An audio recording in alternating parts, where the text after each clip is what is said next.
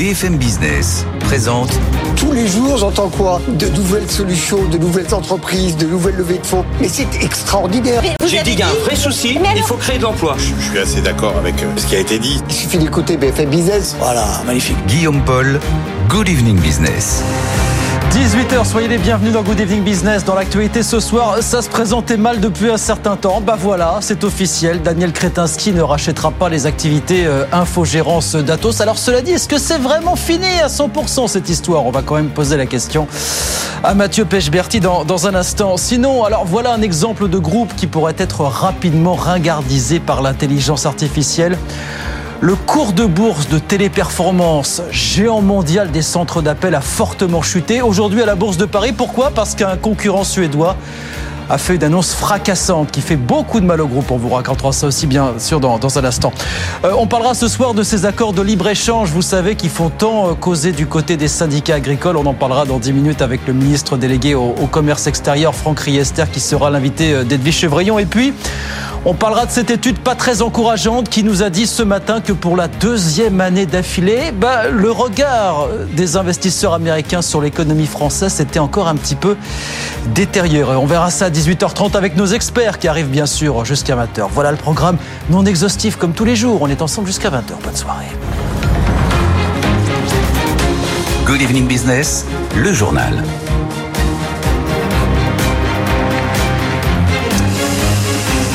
Donc c'est officiel. Et pour tout dire, c'est pas vraiment une surprise. Bonsoir Mathieu Pechberti. Bonsoir Guillaume. Bah oui, bah vous nous l'annonciez en, en, creux depuis quelques semaines. Ça a été concrétisé. Daniel Kretinsky ne rachètera pas les activités infogérance d'Atos, à moins que est-ce que c'est vraiment fini, fini cette affaire, Mathieu, pour vous? Et bien sûrement pas. Effectivement, comme vous le dites, euh, cette euh, rupture de négociation était effectivement attendue depuis presque plusieurs mois, j'ai envie de dire. Et en fait, on voit bien qu'à la fois Daniel Kretinsky, mais aussi tous les acteurs autour du dossier Atos, on pense à Airbus qui est en train de négocier euh, cette fois le rachat des activités de cybersécurité, hein, celles qui sont dites stratégiques par le gouvernement, ou encore le premier actionnaire d'Atos, hein, David Layani, le patron de, de OnePoint, tous entre guillemets attendent en réalité que euh, la mandataire qui a été nommée, hein, Hélène Bourboulou, se positionne sur le dossier. C'est-à-dire qu'Atos doit renégocier sa dette, hein, plus de 3 milliards et demi d'euros de dette à, à, à refinancer d'ici 2025. Elle doit renégocier avec ses banques et les autres créanciers. Et tous les acteurs du dossier donc attendent de savoir ce que Hélène Bourboulou euh, va décider en termes de reprise d'activité d'Atos, en termes d'écrasement de la dette, en termes de nécessité à réinvestir dans la société. Et oui, effectivement, Daniel Kretinsky reviendra sûrement dans le dossier. Son entourage, en tout cas, nous explique qu'il reste toujours intéressé par ces activités. Ce qui posait d'infogérance, pardon. Euh, ce qui posait problème là, c'était finalement les conditions de cette opération qui avait été euh, à la fois critiquée par euh, euh de nombreux actionnaires et qui avait euh, non seulement déclenché également des plaintes au pénal de la part d'un petit actionnaire qui s'appelle Alix pour corruption. Bref, tout ça pour dire qu'on va encore devoir attendre quelques semaines dans ce dossier pour savoir qui va véritablement se positionner autour du dossier Atos, mais on reverra vraisemblablement Daniel Kretinsky. Ce qui nous donne l'occasion d'en reparler, c'est pas la première et c'est sans doute pas la dernière. Exactement. Si Merci beaucoup Mathieu. Mathieu Pechberti avec nous sur BFM Business. À l'instant, c'est la SNCF qui annonce ses résultats pour 2023. Bénéfice de 1,3 milliard d'euros l'an dernier, mais en baisse par rapport au 2022 où on avait fait quasiment le double à 2,4 milliards d'euros. C'était à l'époque une année record. Pour la SNCF, 18h03, je vous disais, la déconfiture aujourd'hui du titre Téléperformance, géant bien sûr des centres d'appel, le titre a perdu 14%. Tout ça parce qu'un concurrent suédois a communiqué sur ce que l'intelligence artificielle pouvait lui apporter, ce qui risque effectivement de ringardiser grandement le français. Hélène Cornet. C'est une petite révolution dans le monde des appels et services après-vente. Klarna a déployé son assistant virtuel alimenté par OpenAI au niveau mondial depuis un mois et il fait apparemment des merveilles. Il en est déjà à 2,3 millions de conversations, l'équivalent du travail de 700 agents à temps plein. De quoi générer 40 millions de dollars de bénéfices supplémentaires pour le groupe suédois, spécialiste du paiement différé. Un assistant disponible sur 23 marchés, 24 heures sur 24 et 7 jours sur 7. Il communique en 35 langues et il est capable de répondre à toutes les demandes et de gérer aussi les retours et les remboursements. La fonctionnalité est un tel succès que la FinTech envisage désormais de s'introduire en bourse. Bref, un sérieux avertissement pour le secteur qui a fait paniquer les investisseurs. Téléperformance dit ne pas arriver aux mêmes conclusions. Le leader mondial de la relation client rappelle d'ailleurs avoir déjà intégré l'intelligence artificielle dans ses solutions et va booster sa recherche et développement pour conforter son avance. Voilà, téléperformance dans la tourmente, mais ça on en parlera avec nos experts tout à l'heure aux alentours de 19h30 sur, euh, sur BFM Business. Et puis alors ça aussi on va en parler parce que c'est une étude qu'on regarde tous les ans de très très près.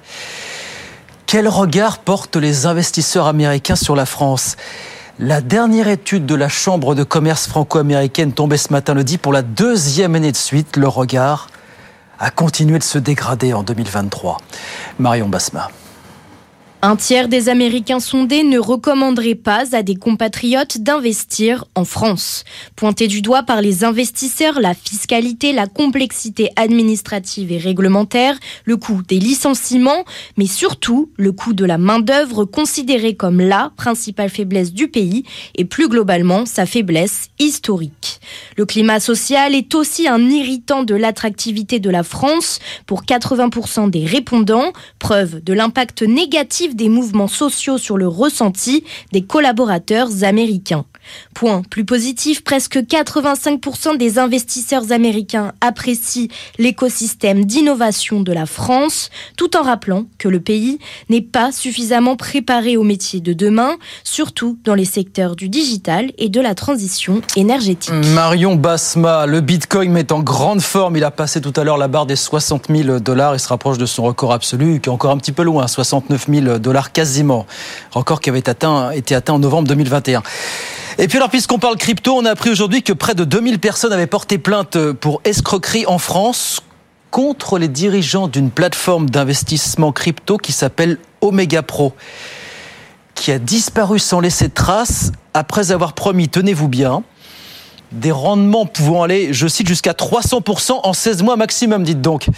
Écoutez Elias Boran, qui est l'un des avocats des plaignants, justement. Malgré les avertissements de l'autorité des marchés financiers dès 2020, euh, des milliers d'investisseurs français ont été attirés par les rendements importants pour finalement euh, se retrouver incapables de retirer leurs fonds en 2022. On a une personne qui a investi un million d'euros, par exemple. On a des personnes qui ont investi directement à travers leur propre entreprise et les pertes sont estimées à plusieurs centaines de millions d'euros à ce jour. Donc notre objectif, c'est simple, c'est tracer les flux financiers en crypto-monnaie sur la blockchain, procéder à des saisies afin de demander le, la restitution de ces sommes aux investisseurs. Voilà, maître Elias Bouran, l'un des avocats des plaignants. Deux mots avant d'aller sur les marchés. D'abord, on apprend que le fonds souverain saoudien a signé un accord de partenariat avec l'ATP, donc le circuit de tennis masculin. Sans en dévoiler le montant, vous savez que la, les Saoudiens ont accueilli leur premier tournoi du circuit l'an dernier. Et puis alors dans la série Rien n'est gratuit, on apprend que la pub va débarquer sur Prime Video le 9 avril prochain. Ou alors, si vous voulez échapper, il faudra payer la modique somme d'un euro 99 de plus tous les mois. 18h07. On va sur les marchés retrouver Étienne Braque depuis Euronext. Bonsoir Étienne, du vert ce soir à la Bourse de Paris. Hein. Bonsoir du vert encore et toujours un CAC 40 qui tente de se rapprocher des 8000 points mais pour l'instant c'est difficile. 7954 points plus 0,08% heureusement pour le CAC 40 téléperformance ne pèse plus grand chose de l'indice donc la baisse de 14% ce soir n'a pas trop affecté l'indice parisien. Téléperformance qui a même perdu 28% ce matin en séance. Le titre a été suspendu pendant trois quarts d'heure vous l'avez expliqué suite à l'arrivée d'un éventuel concurrent et de l'intelligence artificielle. Nouvelle séance qui a été rythmée par des publications d'entreprises. C'est compliqué pour euh, Worldline qui perd 10% euh, dans le secteur euh, des paiements ex-star de CAC 40 qui revient sur des plus bas historiques alors que vous avez une croissance qui n'est plus au rendez-vous et un groupe qui est très prudent. Worldline qui est dans le secteur des paiements. Et puis à l'autre côté, ça se passe très bien pour Interparfum qui gagne un peu plus de 5% à 52,40 euros avec un groupe qui se dit confiant grâce notamment à la licence Lacoste qui va booster sa croissance cette année. Le tout donc dans un contexte où le CAC 40 clôture étale plus 0,08% 2%, proche toujours des 8000 points à 7954 points.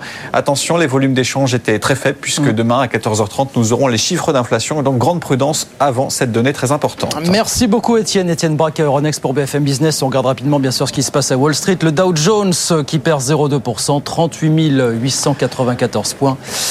Et puis l'indice Nasdaq de son côté qui perd lui aussi 0,24%, 15 997. Il est 18h09. Franck Riester, le ministre délégué euh, chargé du commerce extérieur, est donc l'invité d'Edwige Chevrillon. C'est la grande interview dans un instant. À tout de suite. BFM Business présente Edwige Chevrillon, la grande interview. Bonsoir à tous, bienvenue dans la grande interview. Franck Rister, le retour, le retour au commerce extérieur. Bonsoir Franck Rister. Bonsoir. Merci d'être notre invité. Vous êtes désormais de nouveau, mais vous avez élargi votre champ de compétences puisque vous êtes ministre délégué chargé du commerce extérieur, de l'attractivité, ça tombe bien. Il y a un sondage, il y a une enquête qui a été faite par euh, l'AMCHAM, l'American Chambers, sur le regard des Américains sur la France. On en dira un mot. Vous êtes aussi ministre de la francophonie et des Français de l'étranger. Beaucoup de questions vous posez. Demain, vous allez au salon de l'agriculture, peut-être pour expliquer pourquoi les accords internationaux c'est quelque chose de formidable et qui profite euh, à l'agriculture française. À mon avis, vous aurez peut-être un petit peu de mal à les convaincre, mais on va en parler d'abord une question sur le Qatar. Hier, donc euh, visite d'État, première visite en 15 ans euh, du cheikh Altani, de l'émir Altani, pardon. Il a annoncé 10 milliards investis dans la France, dans l'économie française quelques gros secteurs ont été définis comme ça. Est-ce que vous pouvez nous donner un peu plus de précision sur ces 10 milliards? D'abord, c'est une annonce très importante, 10 milliards d'investissements euh, d'ici à 2030 par le Qatar, euh, dans le cadre notamment du plan France 2030 pour réindustrialiser le pays euh, et décarboner le pays, en investissant notamment dans des secteurs d'avenir. Et puis, c'est la démonstration des bonnes relations entre le Qatar et la France. Il y a des exportations et des échanges commerciaux qui sont presque à 3 milliards d'euros en 2023. Beaucoup d'entreprises françaises qui vont au Qatar, qui exportent au Qatar et des investissements qu'on souhaite plus nombreux du Qatar en France pour accompagner la décarbonation de notre économie et la réindustrialisation. Les secteurs d'activité, euh, vraisemblablement, c'est autour euh, des, du secteur électronique, autour du secteur de l'énergie, autour des, euh, de, de, de, tout ce qu'on fait en matière d'intelligence artificielle, de calcul quantique. Vous savez que la France est, est leader avec les États-Unis sur le sur l'intelligence artificielle. C'est un des grands grands champs d'investissement pour l'avenir, une priorité priorité pour notre pays. Et si on peut être accompagné par un certain nombre de pays, dont le Qatar, c'est une très bonne chose. Oui, euh, mais justement, la, question était de savoir, est-ce que euh, j'en profite pour dire que Bruno Bonnel, justement, qui porte France 2030, sera à mon invité la semaine prochaine, ça tombe bien. Euh, ça sera des investissements directs dans des entreprises ou via dans des les véhicules? Dans les deux, il y aura à la fois des investissements communs dans des fonds avec, la, avec BPI ou avec d'autres fonds comme Ardian, Tikeo et, et autres et ou alors directement dans le capital des entreprises. D'accord. Donc ça et ça c'est pour quand? Bah, d'ici à 2030 euh, et donc euh, bah, il y a des pas 10 milliards d'un seul coup euh, versé là non non c'est pas c'est pas on fait un chèque pour tel truc. C'est un engagement d'investir 10 milliards d'euros en France dans les projets qui sont des projets prioritaires de la France mais aussi du Qatar euh, Franck Rister, demain, donc vous allez au salon de l'agriculture. Euh, demain, il y aura beaucoup de monde. Hein. Je crois il y aura Édouard Philippe. Euh, oui, je crois. Votre ami Édouard Philippe. il y aura l'ancienne première ministre Elisabeth, Borne. C'est devenu quand même un peu un cirque pour reprendre l'expression Gabriel Attal, le salon de l'agriculture. Bah, samedi, ça a été, c'était compliqué, euh, mais pour depuis, depuis, objectivement, euh, les échanges sont nombreux. C'est bien que les responsables politiques aillent à, la rencontre, euh, à cette occasion, des agriculteurs, des acteurs de l'agriculture. Il ne faut pas qu'ils le fassent que à ce moment-là, mais à ce moment-là, c'est aussi un moment particulier. Moi, je vais passer la journée, rencontrer à peu près toutes les, les, les organisations professionnelles, toutes les filières. Je crois que c'est important, notamment parce que l'agriculture, en tant ministre du Commerce extérieur, est un des grands fleurons à l'international. 82 milliards d'euros d'exportation et un excédent dans la balance commerciale de plus de 6 milliards d'euros. il faut mieux le souligner parce que c'est vrai que ça n'existe pas beaucoup. Troisième pilier, l'exportation. Juste avant un petit commentaire, puisque euh, vient de sortir là à l'instant un sondage bah, pour nos confrères de BFM TV. Mobilisation des agriculteurs, toujours très largement approuvée par l'opinion publique, par les Français, 83%. Euh, la, la, réponse du gouvernement, toujours jugée insuffisante, 53%, euh, même si elle va dans le bon sens. Vous pensez que vous pouvez aller plus loin? Le gouvernement peut aller plus loin où il y a un moment, bah, vous ne pouvez pas tout lâcher mais il ne s'agit pas de lâcher, il s'agit de travailler avec le monde agricole pour euh, permettre de relever les défis auxquels il est confronté, accompagner ceux qui sont le plus en difficulté, et puis relever les défis de demain autour de la, souveraineté alimentaire, autour de la protection, la protection des agriculteurs, mais aussi euh, de nos compatriotes et de protection de la nature, et puis enfin sur le renouvellement des générations. Je crois que le président de la République samedi, euh, le Premier ministre hier ont bien démontré à quel point le gouvernement dans son ensemble, et Marc Fesneau et Agnès Pannier-Runacher sont très mobilisés aussi, ainsi que tous les membres du gouvernement qui ont une action ou un lien avec l'agriculture, pour dire on est là à votre écoute, à vos côtés, pour relever les défis de euh, votre euh, secteur d'activité si important dans notre souveraineté. mais le gouvernement a déjà beaucoup donné, si vous préférez. Vous avez raison, peut-être une meilleure, un meilleur mot. Mais il y a aussi des revendications, ça y est, qui ont été largement entendues. On voit bien. Euh, est-ce que ça peut continuer jusqu'où? Parce qu'après, vous allez avoir tout le secteur du BTP aussi qui est en train d'être confronté à une crise du logement absolument sans précédent. Vous voyez, il y a beaucoup d'autres secteurs aussi qui sont euh, en grande difficulté. Il y, a, des choses qu'on peut régler rapidement, des choses qui, vont prendre du temps à être réglées. Mm. Ce qui compte, c'est se donner une méthode. C'est la méthode qu'a bien précisé euh, le président de la République et le Premier ministre. Il y aura un rendez-vous à l'Élysée dans trois semaines pour faire un point d'étape sur tous les chantiers qui ont été lancés. Et puis, bien sûr, sur le temps long, le Premier ministre fera un point tous les mois avec les principaux euh, acteurs de cette transformation de l'agriculture pour lui permettre euh, à la fois, encore une fois, euh, de s'inscrire dans l'avenir, de renouveler les agriculteurs, de d'assurer la souveraineté alimentaire de notre de notre pays et de permettre de faire tout ça en protégeant les agriculteurs, les acteurs eux-mêmes de ce secteur, les Français et la nature. une question à l'ancien ministre chargé des relations avec le Parlement, puisqu'il y a une loi d'orientation agricole qui va être présentée bientôt. En tous les cas, c'est ce que nous disait hier soir Agnès Pannier-Runacher. Elle peut passer, elle peut être, euh, elle peut passer 149.3. Vous pensez? Est-ce qu'il y aura une majorité pour voter? Bah écoutez, pour cette loi d'orientation agricole C'est ce qu'on souhaite. Chacun devant, sera devant ses responsabilités. Mais chacun sera devant ses responsabilités. Comme chacun sera devant ses responsabilités lors du vote de, euh, du projet de loi de ratification de l'accord euh, du CETA avec le Canada, qui sera à l'ordre du jour du Sénat euh, le 21 mars prochain. Est-ce que oui ou non, les sénateurs vont voter un accord commercial qui permet à la France, en cinq ans de sa mise en œuvre provisoire, de voir ses excédents commerciaux euh, augmenté nettement, des exportations augmentées de plus de 33% en 5 ans, et y compris dans le secteur agroalimentaire et agricole. Je vous donne un chiffre. Plus 60% d'exportation des vins et spiritueux, de, pardon, des fromages, des fromages, et plus euh, quasiment 50% des vins et spiritueux en 5 ans au Canada, parce que c'est un bon accord. Et donc, quand j'entends certains dire qu'il bah faudrait que la France se referme sur elle-même. Mais non, c'est pas. Non, mais si, écoutez-moi. Il y a deux poids, deux mesures. Mais non, il n'y a pas deux poids, deux mesures. Mais non. Mais écoutez-moi, la France est un grand pays exportateur. Deux mm. tiers des calories produites en France sont exportées. Nous avons besoin d'exportation.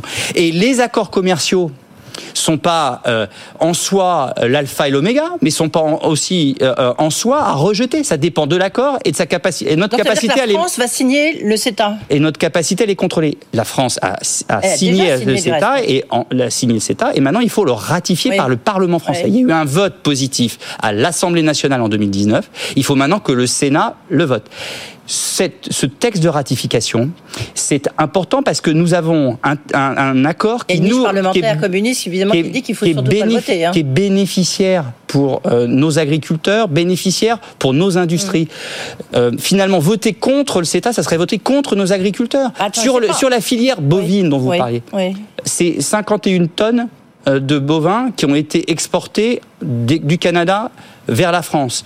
Euh, c'est quasiment euh, rien du tout en 2023. Ça veut dire qu'il n'y a pas d'impact négatif sur les filières sur lesquelles on a toujours, avec juste raison, un regard tout particulier parce que ce sont des filières sensibles euh, dans la compétition internationale.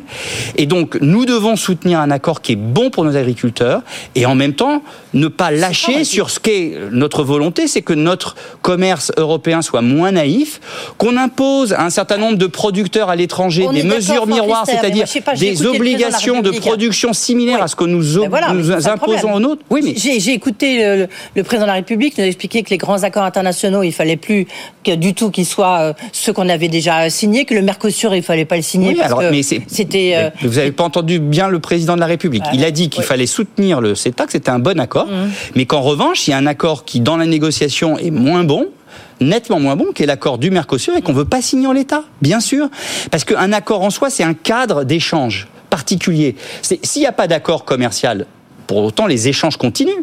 Euh, Aujourd'hui, il n'y a pas d'accord avec le Mercosur, d'accord commercial, d'accord de libre-échange avec le Mercosur. Pour autant, il y a des échanges avec le Mercosur. Simplement, l'avantage d'un accord commercial, c'est que ça encadre les, les relations. Ça permet de, de, bien préciser quels sont les engagements des uns et des autres. Encore faut-il qu'il soit bien négocié.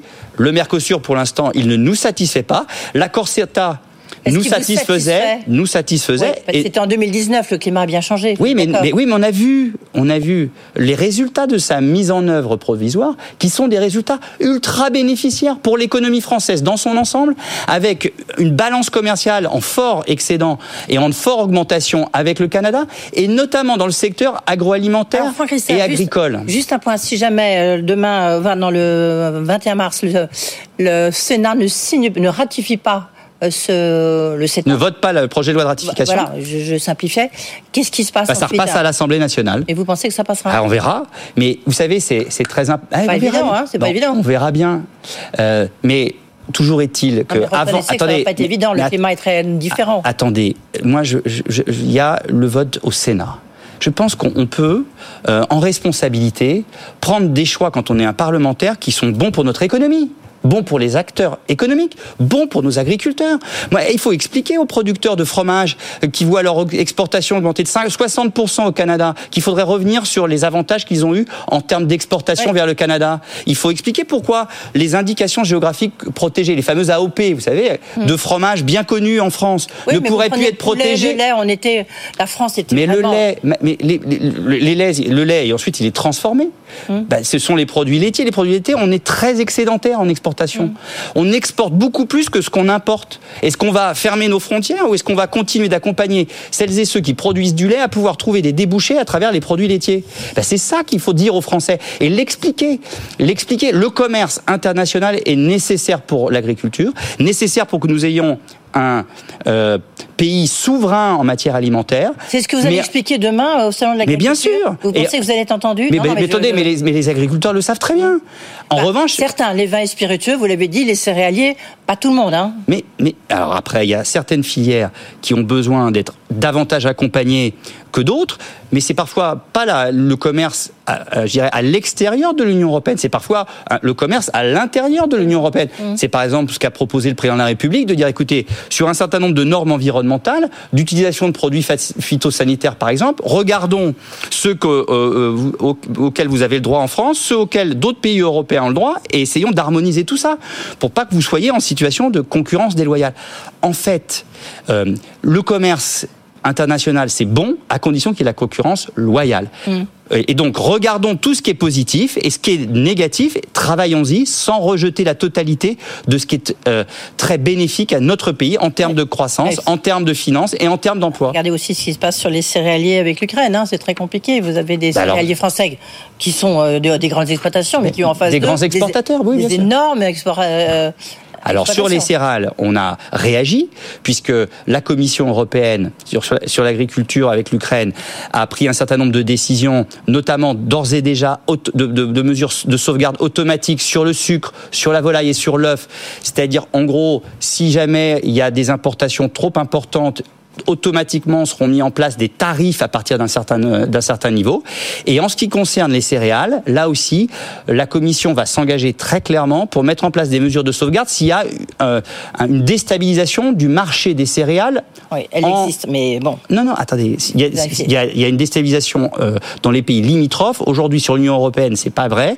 Si jamais ça devait exister, la Commission prendra des mesures de sauvegarde. Un mot. Est-ce que vous avez le chiffre du mois de janvier pour le déficit du, euh, du commerce extérieur, sachant que l'année 2023, ça a été mieux, mais ça reste quand même catastrophique. Vous avez. Ça, ça reste. Alors, Ça sur, sur, sur, l'année sur l'année 2023, Ça, on il y a une nette chiffres. baisse, notamment parce que le coût de l'énergie et des importations d'énergie euh, s'est amélioré, et donc euh, pour autant, il y a encore des efforts à faire. Il faut toujours regarder pas que les commerces de biens, mais il faut regarder aussi le commerce des services et les revenus des investissements qu'on fait à l'étranger, parce que la balance des paiements qui est en amélioration, qui est à moins 33 milliards, donc elle est encore mauvaise. Donc il faut travailler. Il faut travailler en, en accompagnant le maximum d'entreprises à l'international, en continuant d'améliorer la compétitivité et l'attractivité du pays. Justement. Et en, Tiens, et en en envoyant parler. ce message de mobilisation générale des acteurs économiques dans le déploiement à l'international et en arrêtant d'imaginer que c'est en refermant euh, nos frontières, nous Français ou On nous. Européens, qu'on va relever les défis économiques de demain. Justement, euh, je crois que vous étiez du reste euh, cet après-midi à l'American Chambers qui sortait une, euh, son 24e baromètre ouais. sur euh, l'AMCHAM, 24e baromètre sur l'attractivité de la France ou pas. Euh, on voit qu'il y a un sentiment un peu mitigé des investisseurs américains. Ils continuent à plébisciter la France comme le meilleur pays au sein de l'Europe, mais en même temps, on voit que le contexte économique qui s'est amélioré, euh, plus 33% pensent qu'il s'est amélioré, mais ils sont 32% à trouver que ça s'est détérioré. On voit qu'il y a quand même beaucoup d'interrogations sur le coût du travail. Comment est-ce que vous interprétez, vous, ce, ce baromètre Bah D'abord, vous l'avez dit, une satisfaction, c'est que la France est 33, toujours... 32. Oui, mais toujours à la fois dans le nombre d'investissements sur son sol et de la perception des acteurs économiques euh, internationaux, le pays le plus attractif d'Europe. D'Europe. Bah ça, c'est pas le fruit du hasard. C'est le fruit de toutes les réformes qui ont été faites par le président de la République depuis 2017 pour améliorer le climat des affaires. Et on va continuer en matière de fiscalité, en matière euh, euh, de- de- de- d'investissement dans l'innovation, la recherche, en matière de simplification. Et c'est là où il y a beaucoup à faire. C'est le point le plus saillant euh, de, cette étude, de ce baromètre, c'est qu'on est encore trop compliqué en France. Il faut qu'on simplifie. C'est le mot d'ordre du Premier ministre. hein. Simplification, simplification, simplification. Vous savez qu'il y a un projet de loi de simplification qui va être présenté dans, quelques temps par Bruno Le Maire. Un- une deuxième loi sur l'industrie verte pour raccourcir notamment les délais pour pouvoir investir dans la décarbonation de notre industrie. Il faut simplifier. Moi, je suis en train de préparer un plan spécifique de simplification de la vie des exportateurs.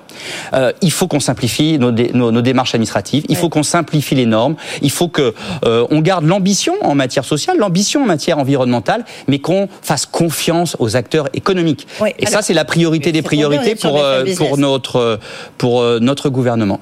Franck Richard, toute dernière question. Vous rentrez d'Abu Dhabi où se tenait euh, justement une réunion des, ministres du commerce euh, sur l'OMC. L'OMC est un peu en mort clinique. On voit qu'elle est complètement bloquée, notamment à cause des Américains. Il faut appeler un chat un chat. Vous avez le sentiment qu'un jour, elle pourra de nouveau euh, régler les contentieux ou, comme vient de le dire le ministre du Commerce américain, c'est encore beaucoup, beaucoup de travail à faire.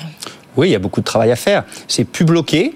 Euh, depuis la, la- la nomination de la nouvelle directrice générale de l'OMC, la docteure Ngozi Okonjo-Iweala, euh, il y a maintenant un peu plus de deux ans. Euh, il y a deux ans, euh, à Genève, il y a eu déjà des premiers progrès euh, dans euh, les discussions. On a réussi à avoir des accords sur la pêche, par exemple. On a remis en place un groupe de travail pour réussir à remettre en fonction le règlement des différends de l'OMC. Euh, et donc, bah, c'est long, c'est difficile. Vous voyez bien qu'il y a de Ça plus de plus de tensions géopolitiques. Mais parce qu'il faut Sans être euh, Bah, faire ça- la démagogie. bah, ça permet de mettre sur la table euh, multilatérale euh, des sujets qui touchent à au business euh, sur la totalité du globe. Il faut qu'on puisse avoir ces lieux d'échange, de discussion sur la politique industrielle et les subventions que, qui sont faites par certains pays. Je pense à la Chine, par exemple. Il faut qu'on puisse avoir des règlements des différends pour pas que ça soit une guerre Donc, commerciale entre utile. pays, mais qu'il puisse y avoir un règlement international au conflit qu'il peut y avoir commerciaux entre tel ou tel acteur économique ou tel ou tel pays. C'est la clé pour euh, la croissance mondiale et on va continuer, nous Français, de mobiliser toute notre énergie pour trouver des solutions d'amélioration du fonctionnement de cette OMC. Franck Rister, plein d'énergie en tous les cas. Bah, il faut. euh, Pour, euh, voilà, il faut si on veut essayer de rétablir le commerce extérieur. Merci beaucoup. Merci à vous. D'être venu nous voir.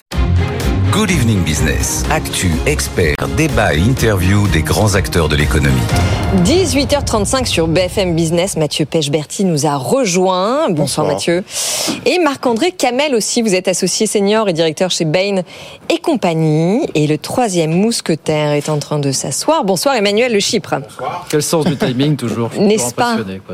euh, Allez, on commence par Atos. C'est donc officiel. Hein. Euh, alors c'est pas totalement une surprise. Atos a annoncé ce matin qu'il ne plus avec le milliardaire tchèque Daniel Kretinsky, qui non ne rachètera pas euh, ses activités d'info-gérance. Alors la fin des discussions s'est faite par consentement mutuel quand on lit le communiqué Absolument. de presse. Mathieu Perche-Berti, est-ce que vous dites quand même que c'est un échec qui remet les compteurs à zéro et peut-être qui oblige euh, le groupe à revoir sa stratégie de sauvetage?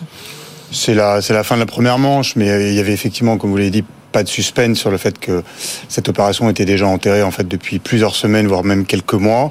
Et quand vous dites effectivement que ça a été fait par consentement mutuel, c'est en fait c'est important, c'est la petite astérisque en, en bas du communiqué de presse, puisque aucune des deux parties ne voulait rompre les négociations alors qu'elle savait bien qu'elle n'arriverait pas à se mettre d'accord pour pas que l'autre se retourne contre elle. Bon, il n'y a pas d'animosité Ah oui. entre Atos et Daniel Kretinsky, mais Atos a aussi des, des petits actionnaires euh, sur le dos qui, eux, sont assez, euh, pour certains en tout cas, assez, euh, assez énervés.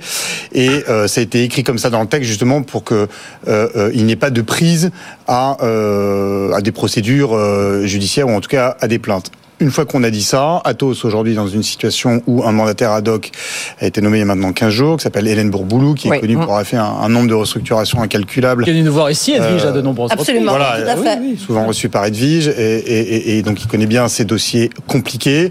Et Atos doit renégocier euh, d'ici la fin de l'année 2025, mais donc ça doit être fait là, d'ici la fin de l'année 2024, pour 2025, pardon, euh, un peu plus de 3 milliards et demi d'euros de dettes. Et donc, Avec 22 établissements bancaires, j'ai lu ça aujourd'hui. oui, C'est bon, moi, ça, ça, c'est habituel. euh, Si vous regardez le groupe Altis, euh, il y en a à peu près 1000. Donc euh, voilà. Oui. Mais euh, ce qui est important, c'est-à-dire que toutes les parties prenantes autour d'Atos qui cherchent à grignoter des bouts, que ce soit Daniel Kretinsky, que ce soit Airbus qui est aussi en négociation pour acheter des activités de cybersécurité, ou de OnePoint qui est euh, une société plus petite mais qui est le premier actionnaire d'Atos aujourd'hui qui a aussi envie de racheter des activités d'Atos, en fait attendent euh, d'arriver devant Hélène Bourboulou pour dire comment ça se passe, qu'est-ce qui se passe et qu'est-ce qu'on peut racheter. Donc, en fait, on attend cette période qui va arriver mi-mars où on aura une vision un peu plus claire des comptes et où tous ces acteurs, tous ces requins pourront, sont- pourront se positionner Y compris et faire des offres de reprise. Y compris Kretinsky Mais bien sûr, enfin, Ah, moi j'ai aucun doute sur le fait que Daniel Kretinsky reviendra à la charge.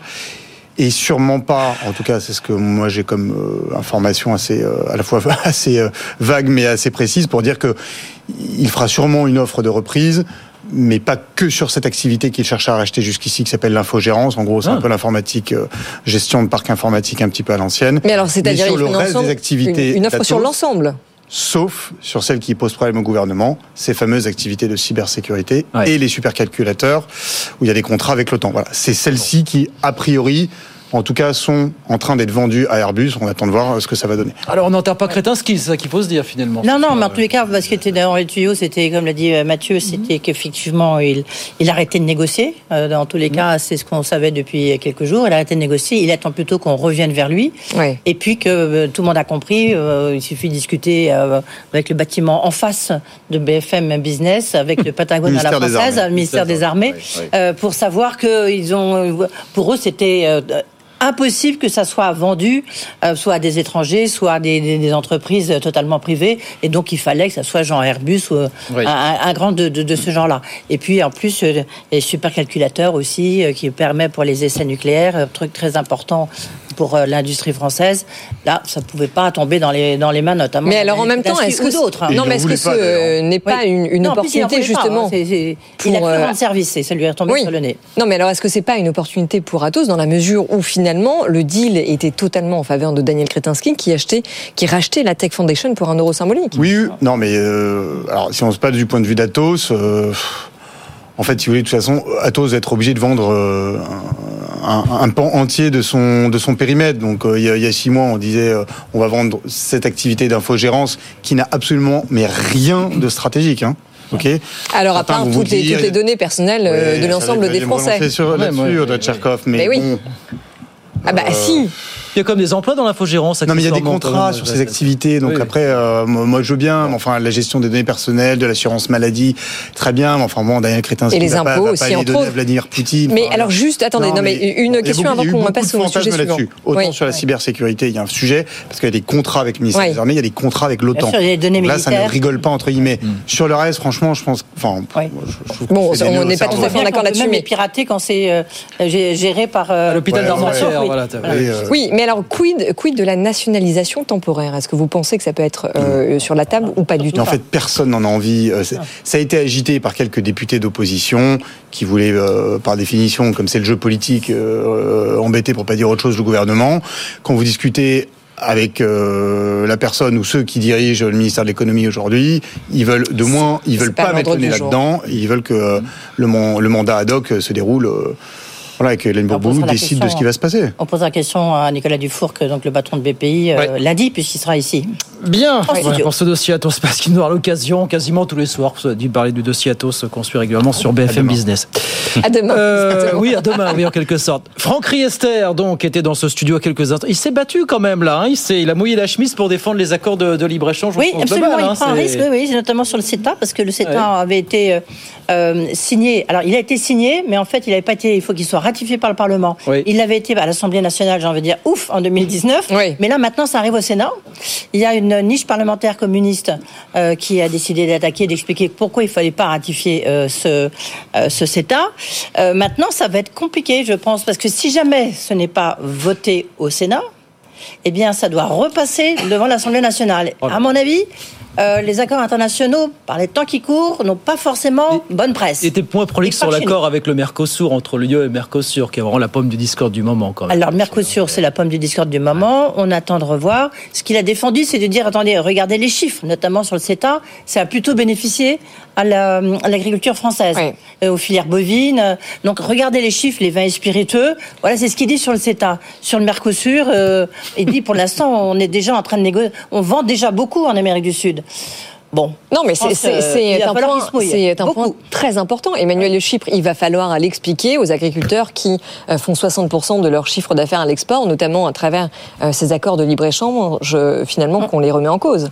Oui, mais c'est pour ça qu'ils seront pas fondamentalement euh, remis en cause. Ça paraît, euh, ça paraît euh, difficile à croire parce qu'effectivement, il y a une partie quand même très majoritaire euh, des, des agriculteurs qui profitent au final. Parce qu'en fait, dans tous les débats, dans toutes les discussions, euh, on envisage toujours les choses que de l'aspect euh, produits étrangers euh, qui arrivent en France. Oui. Et on oublie effectivement tous ces produits qu'on vend, qu'on vend à l'étranger. Mais d'ailleurs, un, c'est un peu toujours les effets d'optique. C'est-à-dire qu'en fait, il y a une très grande partie des agriculteurs. La France agricole qui va bien, vous la voyez pas aujourd'hui. Euh, Elle n'est pas dans les rues, elle Oui. n'est pas. euh, Ce que disait le patron du Crédit Agricole, hein, Philippe Brassac, il disait attention, hein, il y en a quand même beaucoup qui se portent bien. Ben oui, il y en a énormément qui se portent bien. Et encore une fois, les petits, euh, les, les petits producteurs souffrent des mêmes problèmes que toutes les TPE, euh, PME qui euh, ont des, des problématiques transversales liées aux excès de réglementation, aux surcharges administratives et à l'instabilité aussi des, des- de ces réglementations. Et il y a même plus beaucoup, c'est ça qui est intéressant, c'est que euh, pendant longtemps, à ça se rajoutait le sujet fiscal, on disait il y a trop Oui. d'impôts, etc. Aujourd'hui, c'est même plus tellement euh, euh, un, un- un sujet. Euh, mon- ça pour faire la transition avec le baromètre euh, euh, AmCham dans les sujets autour de la France.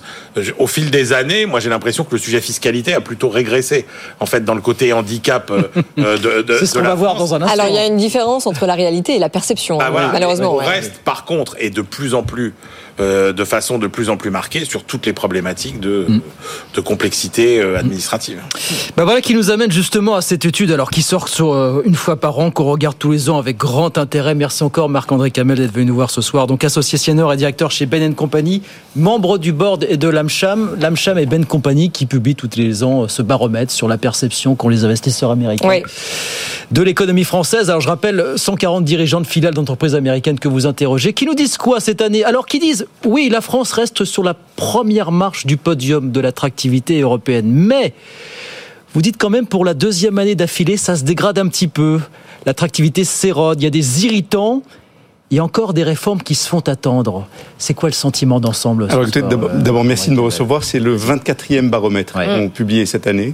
et dans ce baromètre, il y a un certain nombre de bonnes nouvelles. Quand même. il y a un contexte économique pour les deux à trois années à venir qui est perçu comme plutôt positif par les dirigeants des entreprises américaines en France. Il y a des prévisions d'emploi dans ces entreprises qui euh, sont soit stables, soit en augmentation. Donc ça, c'est quand même très positif. Et puis, du côté des maisons mères de ces entreprises américaines, la France garde une position de, de favorite. Euh, on est le pays en Europe qui reçoit le plus d'investissements américains. Et on a 52% de nos dirigeants qui, qui ont répondu cette année qui nous disent que les maisons mères ont une perception positive ou très positive de la France. Donc il y a des bonnes nouvelles. Et pourquoi? C'est parce qu'on est le tremplin pour l'Europe, on est un grand marché en, nous-mêmes, on est un marché dynamique en fait. Est-ce que c'est pas par défaut depuis que le Brexit est entré en vigueur, depuis qu'il y a une instabilité politique en Allemagne notamment? Qu'on n'est pas premier par défaut quand même? C'est une, non pas par défaut, c'est une des raisons qui contribue à l'attractivité de la France aujourd'hui. Mais euh, on est un vivier de talent euh, reconnu en fait. Euh, on est un, un terreau d'innovation et on a un environnement qui est devenu depuis quelques années beaucoup plus pro-business qu'il y a quelques temps. Moi, je fais ce baromètre depuis des années et je peux vous dire qu'il y a dix ans, ce n'était pas du tout le même sentiment. Alors, certes, il faut reconnaître qu'on n'est plus au niveau euphorique du post-Covid. Il y a deux ans, on avait 74% d'entreprises américaines qui disaient que la France était euh, excellente, etc. Euh, on n'est plus à ce niveau-là. On, est, on est redescendu euh, dans la Oui, alors, de la enfin.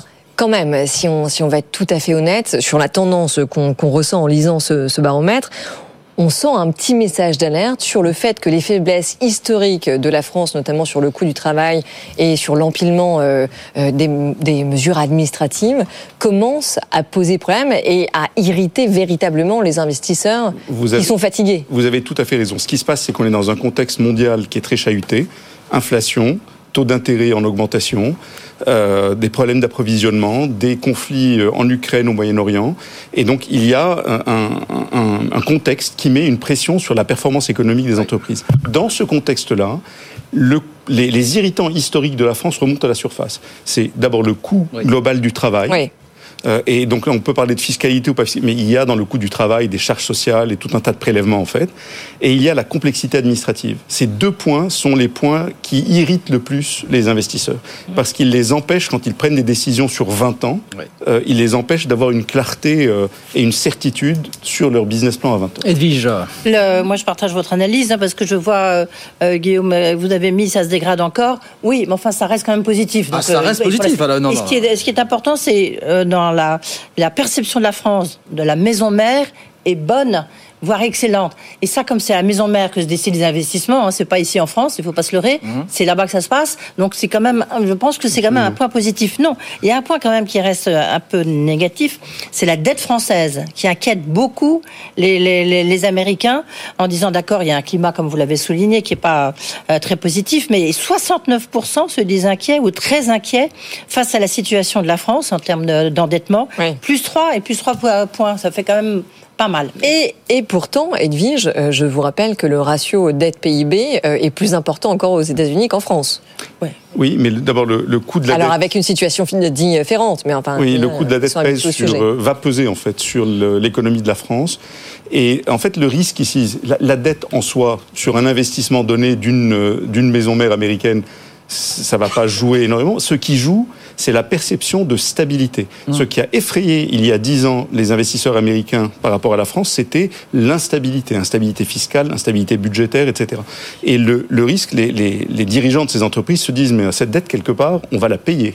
Et ah. euh, si pour la payer, il faut mais elle continue de s'envoler, on est bien d'accord. Voilà, s'il faut changer le, le, système fiscal, ben, nos businessmen vont pas tenir. Emmanuel de Chypre, est-ce que vous dites que enfin, ben, finalement, cette, euh, cette dette euh, française et le fait qu'on continue à pousser le, tas de sable sans cesse, commence enfin à poser problème? Oui, alors après, ça fait euh, très longtemps qu'on nous dit euh, que ça va finir par poser problème, et pour l'instant, ça ne pose pas de problème. Bah, là, en l'occurrence, si, un peu, puisqu'on sent que dans la perception, en tout cas, il y a une inquiétude. C'est ça qui est intéressant, c'est qu'on voit bien que, en fait, il y a vraiment, enfin, je veux dire, deux quinquennats, deux ambiances différentes, quoi.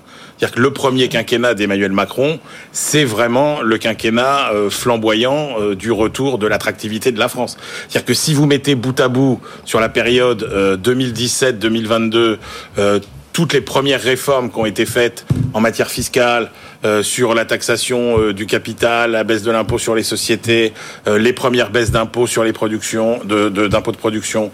si vous mettez la gestion parce que ça a joué en faveur de l'image de la France, la gestion de la crise Covid vis-à-vis des entreprises, mmh. la façon dont on a soutenu le travail, dont on a soutenu les entreprises, c'est vrai que franchement, avec puisque l'attractivité, Guillaume a raison de le souligner, est quand même une question de relativité, avec dans le même temps des Anglais euh, bah, qui sortent un peu du jeu euh, européen et des Allemands euh, dont on se rend compte que finalement la chancelière Merkel n'était pas si extraordinaire que ça et n'a pas fait autant de travail que ça, laissant l'Allemagne finalement un peu en calaminé. et que la, donc du coup, si vous mettez tout ça bout à bout, encore une fois sur 2017-2022, c'est vraiment une période bénie pour l'attractivité deux, deux, quinquennats, deux ambiances, ce que vous dites. Vous voyez bien que depuis 2022, bah finalement euh, l'opinion de sur l'attractivité de la France, euh, elle progresse pas beaucoup, voire elle recule, euh, qu'on retrouve un petit peu nos euh, nos vieux démons et qu'effectivement à travers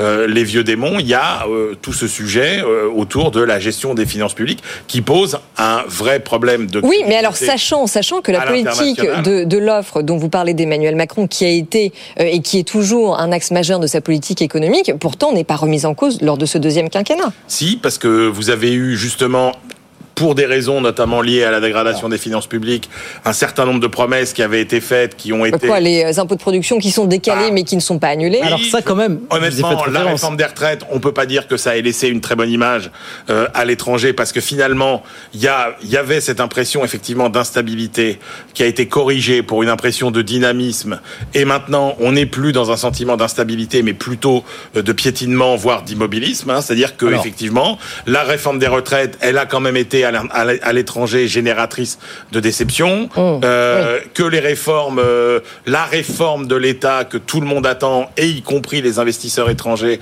eh ben, elle n'arrive pas, et que donc là, on est vraiment dans une, dans une dynamique qui est bien, bien moins bonne. Marc-André Camel, est-ce que vous dites que cet effet waouh qu'Emmanuel Macron a peut-être d'une certaine façon incarné pendant des années, c'est peut-être un petit peu émoussé quand même aux yeux des investisseurs, malgré tout depuis, On a posé euh, la question sur la, la, perception des réformes engagées dans le second quinquennat. Oui. Pas le premier. Dans ce baromètre-là, on s'est intéressé. Le, rapport de la suprésidente de la CVA dont on parlait, vous en parlez vous-même. On en parle aussi, hein. mais, mais en fait, sur les, les, réformes déjà engagées, RSA, euh, Pôle emploi, euh, retraite, il y a deux tiers de nos répondants qui nous disent euh, avoir une perception très positive, en fait, positive ou très positive.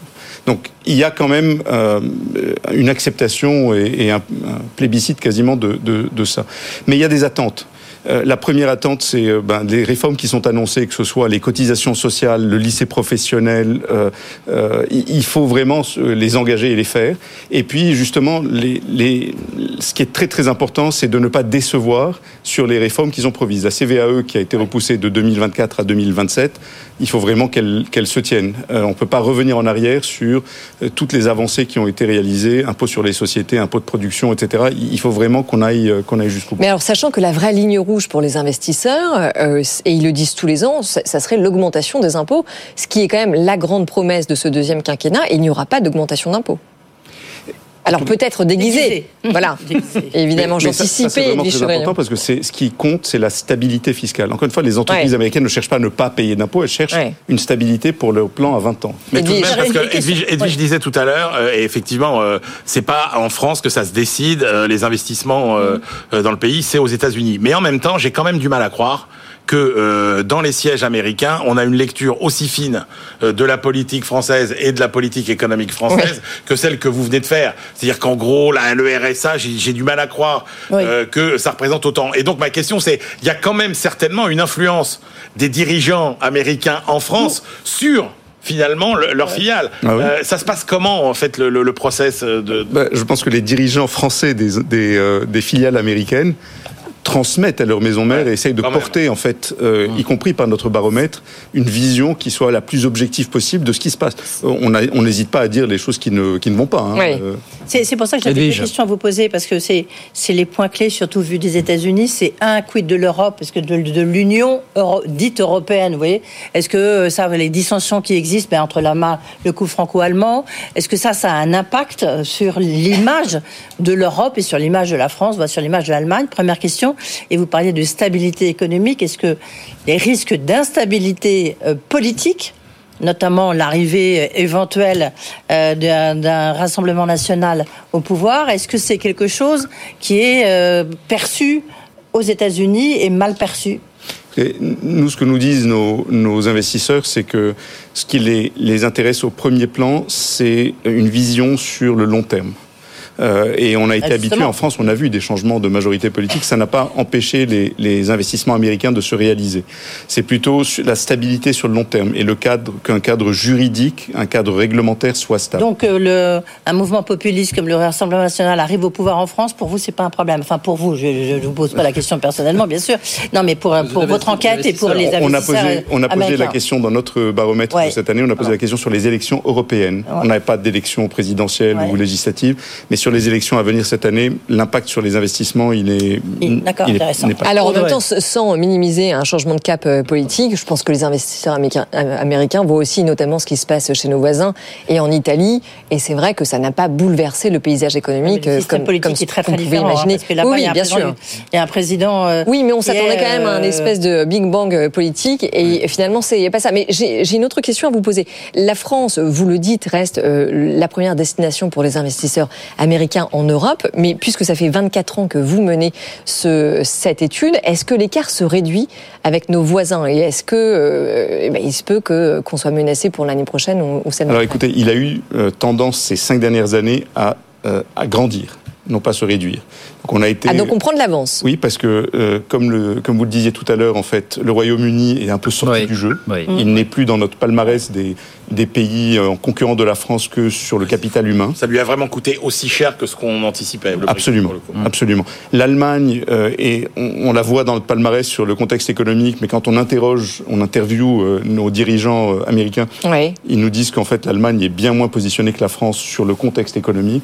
Donc on a l'impression que ces quelques dernières années, l'écart agrandi, non pas, réduit en fait. J'ai une question très rapidement, il nous reste 30 secondes, Marc-André Kamel. Il y a une étude sur l'attractivité de la France il y a quelques semaine qui est sortie de la part des conseillers du commerce extérieur qui faisait un gros focus sur les questions d'insécurité on se remet à avoir peur pour la sécurité de ses employés en France quand on est une entreprise étrangère de manière générale. Est-ce que c'est un point que vous avez remarqué, qui a été mis en avant dans vos études Ça n'a pas, été mis en avant par les entreprises sur les décisions d'investissement euh, en France par rapport à d'autres pays en, Europe. Et par extension, est-ce que les JO peuvent être un crash en test revanche, en l'occurrence En revanche, euh, c'était le principal irritant pour les collaborateurs eh des entreprises américaines. Et ce n'était pas ah sorti sous l'angle de la sécurité, c'était le climat social. Les turbulences, il y a 81%. Les manifestations, les grèves. Voilà. 81% de nos répondants ont dit que les collaborateurs étaient plutôt euh, et la, Et, la fiscalité est un autre irritant pour les collaborateurs. C'est le deuxième irritant. Il faut le dire.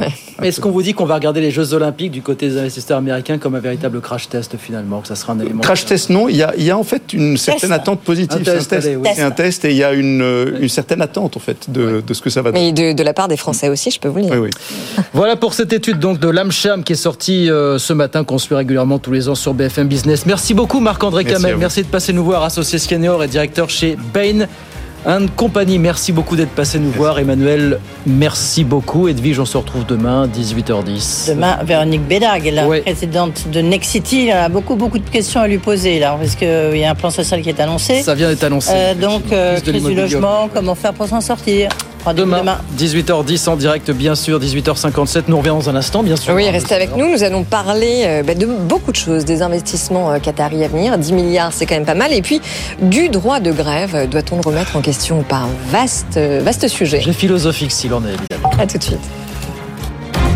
Good Evening Business. Actu, expert, débat et interview des grands acteurs de l'économie. BFM Business présente.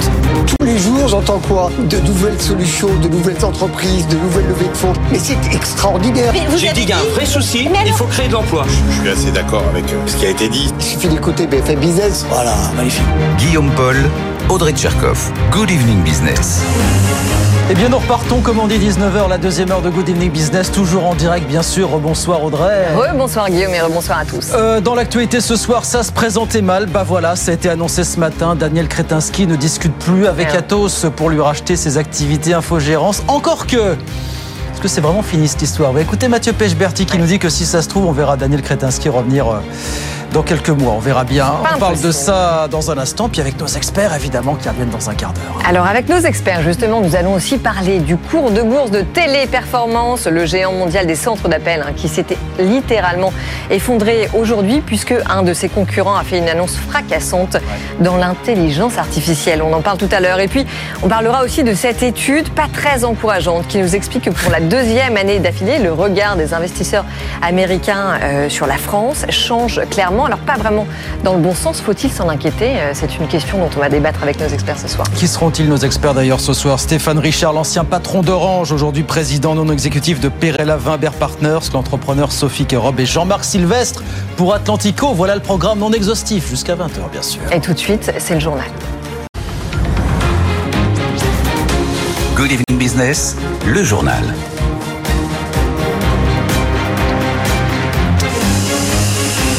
Donc c'était officialisé ce matin, ça n'a pas été une franche surprise. Atos a annoncé qu'il ne négociait plus avec Daniel Kretinsky, qui ne rachètera donc pas ses activités infogérance, à moins que cette histoire ne soit pas totalement terminée.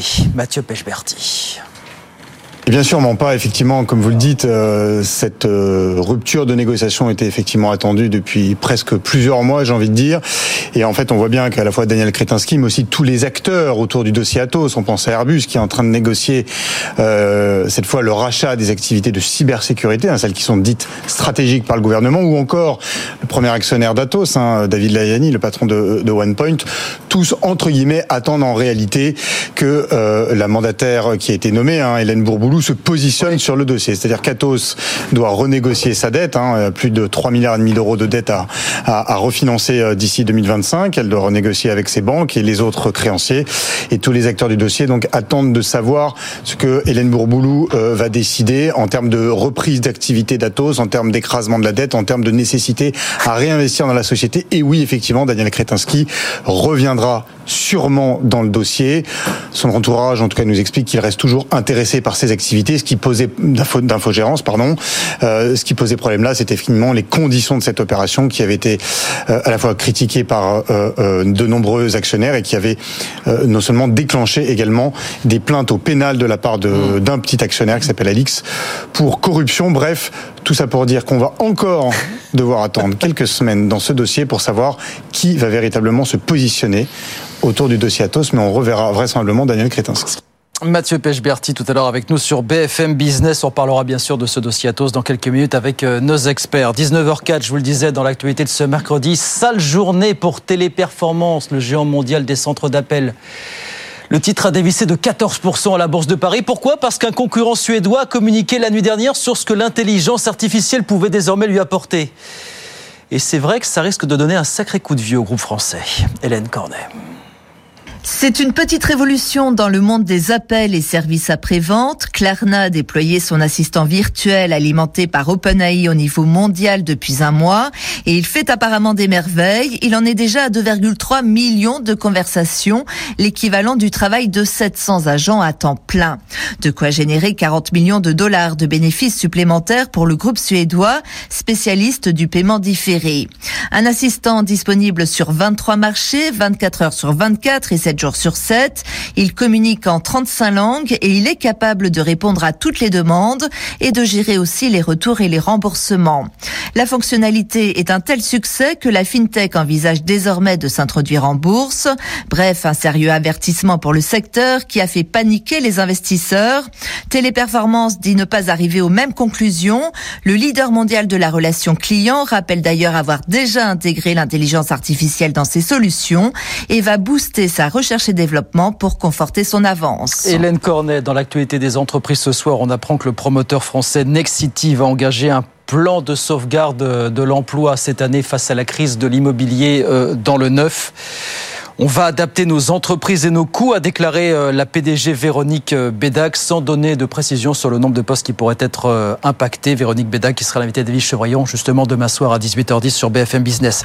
Encore une belle année pour la SNCF qui a dégagé un bénéfice net l'an dernier d'1,3 milliard d'euros. C'est moins, cela dit, que les 2,4 milliards enregistrés l'année 2022 qui avait été une année record. Et puis, cette étude qu'on regarde tous les ans avec beaucoup d'intérêt, quel regard les investisseurs américains portent sur la France? La dernière étude de la Chambre de commerce franco-américaine parue ce matin nous le dit. Pour la deuxième année d'affilée, leur regard s'est quand même encore un petit peu dégradé. Marion Basma. Un tiers des Américains sondés ne recommanderaient pas à des compatriotes d'investir en France. Pointé du doigt par les investisseurs, la fiscalité, la complexité administrative et réglementaire, le coût des licenciements, mais surtout le coût de la main-d'œuvre considéré comme la principale faiblesse du pays et plus globalement sa faiblesse historique.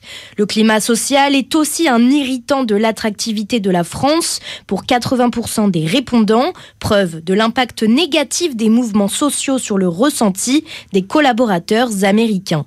Point plus positif, presque 85% des investisseurs américains apprécient l'écosystème d'innovation de la France, tout en rappelant que le pays n'est pas suffisamment préparé aux métiers de demain, surtout dans les secteurs du digital et de la transition énergétique. Marion Basma, le Bitcoin est en grande forme. Hein. Il a repassé tout à l'heure la barre des 60 000 dollars. Il, se rapproche de son record absolu. Pas encore revenu.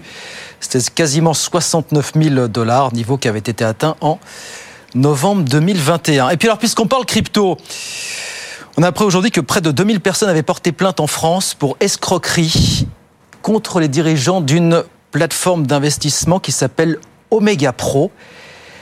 Elle a disparu sans laisser trace après avoir promis, tenez-vous bien, des rendements pouvant aller jusqu'à 300%, et ça en l'espace de 16 mois. Rien que ça. Écoutez Elias Bourran, qui est l'un des avocats euh, des plaignants, justement. Malgré les avertissements de l'autorité des marchés financiers dès 2020, euh, des milliers d'investisseurs français ont été attirés par les rendements importants pour finalement euh, se retrouver incapables de retirer leurs fonds en 2022. On a une personne qui a investi un million d'euros, par exemple.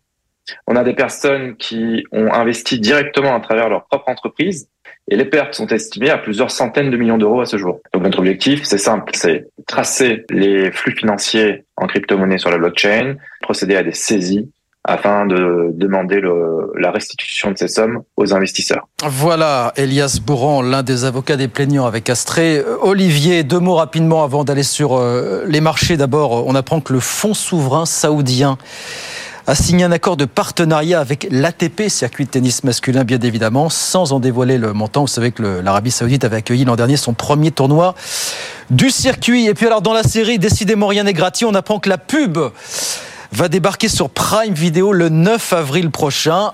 Il faudra faire avec la pub ou alors, si vous voulez y échapper, il faudra payer 1,99€, la modique somme d'1,99€ de plus tous les mois. 19h09 on tourne sur les marchés. Je vous rappelle la clôture à la Bourse de Paris ce soir. Petite hausse, petite hausse pour le CAC 40, plus 0,08%. C'est ce qu'on appelle une petite hausse, 7954 points.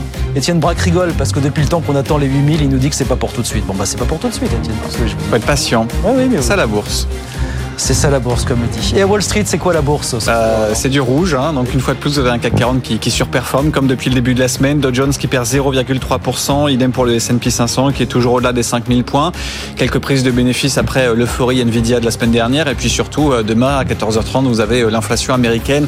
Ce sera vraiment le juge de paix dans un contexte où vous avez des investisseurs qui attendent impatiemment des, des baisses de taux aux États-Unis. Donc ça passe forcément via une baisse de l'inflation. Du côté des valeurs aujourd'hui, intéressant de voir Kibé, ça c'est quand même un baromètre, hein, seconde main, a publié des résultats bien meilleurs que prévu grâce aux ventes de, de fin d'année. La valeur gagne un peu plus de, de 5%. Et puis un mot quand même de Beyond Meat. Hein. Alors vous avez vu, désormais en France, faut plus dire steak, hein, c'est interdit. Ah oui, on dit plus jambon non plus. Non, voilà, c'est oui. déposé. Donc Beyond Meat, je sais pas, c'est des escalopes végétales. En tout cas, vous avez un titre qui prend plus de 40% aujourd'hui, plus de 50% ouais, tout à l'heure à l'ouverture de, de, Wall Street. Pourtant, les résultats, eh bien, ne sont pas très bons. Hein. Vous avez un groupe qui perd toujours de l'argent, mais un peu moins qu'anticipé. Donc Wall Street ouais. est un petit peu soulagé. Malgré la hausse du jour de plus de 40%, vous avez un titre qui perd plus de 30% en l'espace d'un an. Et puis un dernier mot de Eli Lilly, vous savez, dans la course au traitement anti-obésité, eh bien désormais vous avez le patron qui vise le marché indien. Donc vous voyez, il n'y a plus aucune limite hein, pour ce traitement anti-obésité. Après l'Europe, les États-Unis, eh bien c'est l'Inde qui s'ouvre pour Eli Lilly. Ça ne fait pas progresser la valeur qui gagne plus de 40% en l'espace d'un an avec ce traitement qui bien sûr est un énorme relais de croissance. Le tout donc dans une croissance, dans une tendance négative avec trois indices américains qui perdent entre 0,3 et 0,5%. Merci beaucoup Étienne. Étienne Braque avec nous sur BFM Business. Il est 19h11. On revient dans un instant, bien sûr, avec Audrey Tcherkov et nos experts. Encore beaucoup de choses ce soir. Atos, Kretinsky se retire. Pour combien de temps? Ça, c'est une question qu'on va poser. Euh, Téléperformance en voie d'être ringardisé par un concurrent et l'intelligence artificielle. Et puis le regard des investisseurs américains qui se dégrade encore un petit peu sur l'économie française. Il y a des warnings, des irritants, comme on dit, qui commencent à se rallumer. Tout ça, plus bien d'autres choses, évidemment, euh, jusqu'à 20h. À tout de suite. FM Business présente Good Evening Business, les experts du soir. 19h15 sur BFM Business, c'est donc officiel. Ce n'est pas totalement une surprise, mais quand même, Atos a annoncé ce matin qu'il ne négociait plus avec Daniel Kretinsky. Nous en parlons tout de suite avec nos invités. Bonsoir Sophie Kérom. Bonsoir. C'est une première. Vous êtes entrepreneur, directrice et fondatrice de Wooskill. Bienvenue. Merci. Jean-Marc Sylvestre, éditorialiste à Atlantico. Bonsoir. Vous, vous n'êtes pas nouveau. Vous êtes là très souvent et on est très heureux de vous recevoir à nouveau. Et Stéphane Richard, c'est une première aussi. Bonsoir Stéphane, ancien président d'Orange et président non exécutif de Perella Vimbert, partenaire. Donc, parlons de, cette, de ce mariage qui n'aura pas lieu. Hein. Euh, Daniel Kretinsky ne va pas racheter euh, les activités d'infogérance. Euh, la fin des discussions s'est faite par consentement mutuel. Je cite Atos dans un communiqué de presse. Stéphane Richard, vous avez été donc à la tête d'un grand fleuron français. Qu'est-ce que vous dites de cette déliquescence spectaculaire d'Atos hein? Il y a trois ans, l'action était à 100 euros. en juin 2023, 13 euros. Aujourd'hui, c'est 2 euros. Euh, est-ce que vous dites qu'il y a une responsabilité euh, peut-être euh, du gouvernement? Je commencerai pas par ça.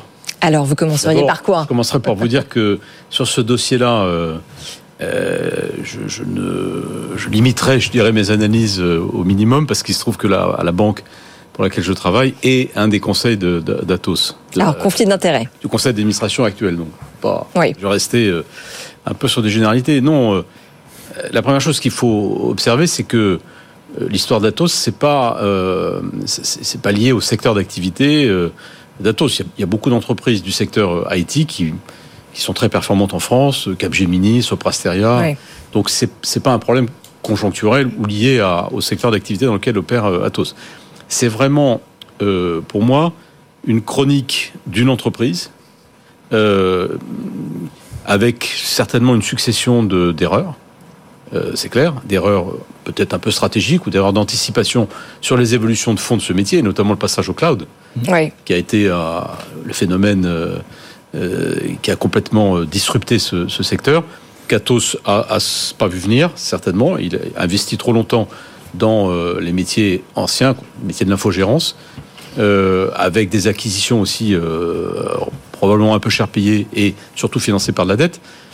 Euh, et a manqué un peu ce virage du, du, du cloud. C'est avec une structure de coût aussi, il faut le dire, euh, qui, euh, qui, est très différente de ses concurrents, puisque l'essentiel des, des, effectifs d'Atos, ils sont en Europe. Oui. Et en France, enfin en France, pas seulement en France, d'ailleurs en Europe, là où Capgemini a plus de 100 000 salariés en Inde, par exemple. Donc, faire des métiers d'infogérance quand on a une structure de coût d'un pays européen et dans un monde qui est en train de migrer à vitesse accélérée vers le cloud, c'est sûr que c'est quand même très compliqué. À côté de ça, il y a, des, il y a aussi des pépites chez Atos. Euh, il faut le dire, et, notamment euh, cette unité qui s'appelle BDS. Big Data et Sécurité, donc. Hein, voilà. Euh, dans, le, dans le domaine de la cybersécurité. Mhm. Il y a de très grandes compétences chez Atos. Très grandes compétences. C'est vrai que c'est un, une entreprise sensible en, dans la mesure où elle fait un certain nombre de travaux sensibles pour des clients particuliers public. Supercalculateur dans le nucléaire et la défense. Oui, alors après, il y a aussi des supercalculateurs, qui sont encore une autre histoire. Oui, mais ça, c'est important de le mentionner parce que c'est la seule entreprise à avoir ce savoir-faire-là, en tout cas sur le sol européen. Oui, mais vous savez d'où ça vient. Hein ça vient de l'acquisition de Bull par euh, Atos il y a quelques années, sous l'égide de Thierry Breton, qui était le président de l'époque. Donc il y a effectivement ce, ce département des supercalculateurs qui en fait une entreprise sensible, mais pas forcément une entreprise rentable. Parce que euh, faut quand même aussi voir que les supercalculateurs, c'est un, développement euh, qui exige énormément de moyens, beaucoup d'investissements, avec des perspectives de rentabilité très très éloignées. Donc euh, il faut regarder quelle est la réalité financière de tout ça, en fait. Hein. Et vous avez des métiers qui sont en croissance, mais assez peu rentables. Mm. Je pense à la cybersécurité. Vous avez des métiers historiques qui sont en décroissance, avec une rentabilité qui est sous pression à cause de la structure de coûts. Et vous avez les supercalculateurs qui sont très intéressants, importants politiquement, souveraineté, etc., mais qui seront rentables peut-être. Non, mais la rentabilité financière, vous avez raison, on en parle. Jean-Marc, est-ce que scinder l'entreprise, justement, ce n'est pas l'affaiblir? Non, c'était pas l'affaiblir, c'était lui trouver un moyen de euh, de survivre, hein. euh, notamment toute la partie rentable. Euh, et il fallait traiter l'autre partie à part. Je suis totalement d'accord avec ce que vient d'expliquer Stéphane Richard, c'est que le gouvernement, on va pas lui chercher des responsabilités dans ce domaine, même si l'entreprise travaillait pour l'État, c'est-à-dire pour le ministère de la Défense, pour le nucléaire. Ça, c'est une erreur de stratégie, c'est une erreur de management. Donc on a perdu trop de temps à essayer de mener un spin-off. On a mené, on a perdu trop de temps à essayer de mener une scission qui... ne pouvait pas sur le papier bien se passer. C'est à dire que, je trouve que Stéphane Richard a très bien expliqué. Ils se sont engagés euh, dans l'infogérance très fortement. C'est quoi? C'est qu'ils ont qu'ils ont pris un portefeuille de clients auprès des entreprises pour gérer leurs leur serveurs. En gros, c'est ça. Hein et, et, sans s'apercevoir que derrière, il y avait peut-être des Microsoft ou des Google qui allaient inventer le cloud et qui prendraient en gestion ces serveurs-là. Donc ils se sont retrouvés euh, sans clients. Les clients ont dit bon non, euh, c'est moins cher là-haut et c'est plus fiable. Donc euh, euh, ils sont partis. non mais d'accord, non mais juste pardon. Est-ce que ce, non mais est-ce que ce n'est pas la responsabilité du gouvernement de protéger ces fleurons industriels français, surtout quand ils sont indispensables à la fois à la défense et à la sécurité du pays? Non, écoutez Audrey, n'allez pas chercher le gouvernement à chaque fois qu'il y a quelque chose qui ne va pas. Euh, c'est la responsabilité du conseil d'administration. C'est la Donc le sujet de souveraineté, euh, notamment enfin industrielle, sur les sujets encore une fois de sécurité, ce n'est pas la responsabilité des, pouvoirs bah, publics. Le sujet sur le sujet de la souveraineté euh, industrielle et de, il y a, des, moyens de contrôle, il y a des moyens de surveillance. Il y a, il y a bon, on peut toujours, mais le, il y a, quand même un conseil d'administration. Que, que, que l'État, parce, parce que ce sont des, des, sujets sensibles. Oui, face à puisse exercer un, un, contrôle sur l'investissement étranger. Par exemple, qu'on évite que ce soit un groupe chinois qui rachète Exactement. par exemple, ça, tout le monde peut le comprendre. Mais euh, on ne peut pas, dans un pays euh, d'économie de marché ouvert comme la France, considérer que l'État devrait nationaliser. Et pourtant, Stéphane Richard, les États-Unis ont bien euh, nationalisé de manière temporaire General Electric. On aurait très bien pu imaginer une nationalisation temporaire, le temps de trouver un actionnaire solide français. Il faut dire la vérité. C'est-à-dire que quand on va chercher l'État comme responsable dans l'affaire Atos, c'est parce qu'on pense à des milliers d'actionnaires qui vont se retrouver rincés complètement puisque l'action ne vaut plus rien et que, dans un régime capitaliste, c'est quand même l'actionnaire qui doit, il touche les profits quand il y a des profits, mais qui doit aussi payer les dettes quand il y a des dettes. Et puis il y a aussi, il y a aussi des dettes parce que la dette, et vous avez très, très bien fait de ah bah dire, 5 milliards de dettes. 5 milliards de dettes. Cette dette, elle est portée par un certain nombre de banquiers qui ont revendu cette dette à des épargnants. Vous êtes d'accord hein, euh, Action, euh, Action qui a perdu 70% de sa valeur. Oui, alors il y a l'action et il y a les valorisations qui est tombée à 265 millions d'euros. Il y a les fonds qui portaient la dette. Sophie Kérop, comment est-ce que vous regardez ce dossier Atos vous aujourd'hui? Alors moi je le regarde un petit peu comme mes mes amis. Ça a été parfaitement résumé. Ce qui est terrible, c'est que c'est un cercle vicieux. C'est-à-dire qu'avec tout ce qui se dit, tout ce qui se passe et la situation critique d'Atos, comment peut-elle se relever? Quand vous avez Casino qui est dans une situation critique, le, le, le consommateur ouvre la porte du magasin tous les jours. Oui. C'est pas parce que dans la presse on dit que euh, Casino euh, euh, est en situation très très grave qu'on arrête du jour du jour au lendemain de commander. Par contre, là, les clients d'Atos actuels et ceux avec lesquels les commerciaux essaient de négocier des contrats, comment ils vont réagir? Bah, Ils vont pas y aller. Donc, ce, n'est que précipiter la chute. Et là où peut-être il y aurait un effort du gouvernement, euh, c'est pas d'aller sauver Atos et de jouer le rôle d'un président, mais peut-être que dans l'effort de renégociation euh, qu'il y a avec les 22 banques. Euh, euh, peut-être que là, l'effort peut être un petit peu aidé par l'État. Il peut peser de tout son poids pour essayer de faire en sorte que, cet accord soit trouvé. Les contrats se sont raréfiés à la vitesse de la effectivement. Et, que du coup, on envoie un message au marché qui dise écoutez, on laissera pas tomber Atos. Euh, voilà, sans pour autant jouer le rôle du, oui, Le Maire. Oui, oui, oui, oui, absolument, absolument. Mais on sent que le colbertisme industriel, euh, enfin, n'existe plus vraiment. Alors, enfin, il s'intéresse. C'est une bonne nouvelle, moi, je trouve.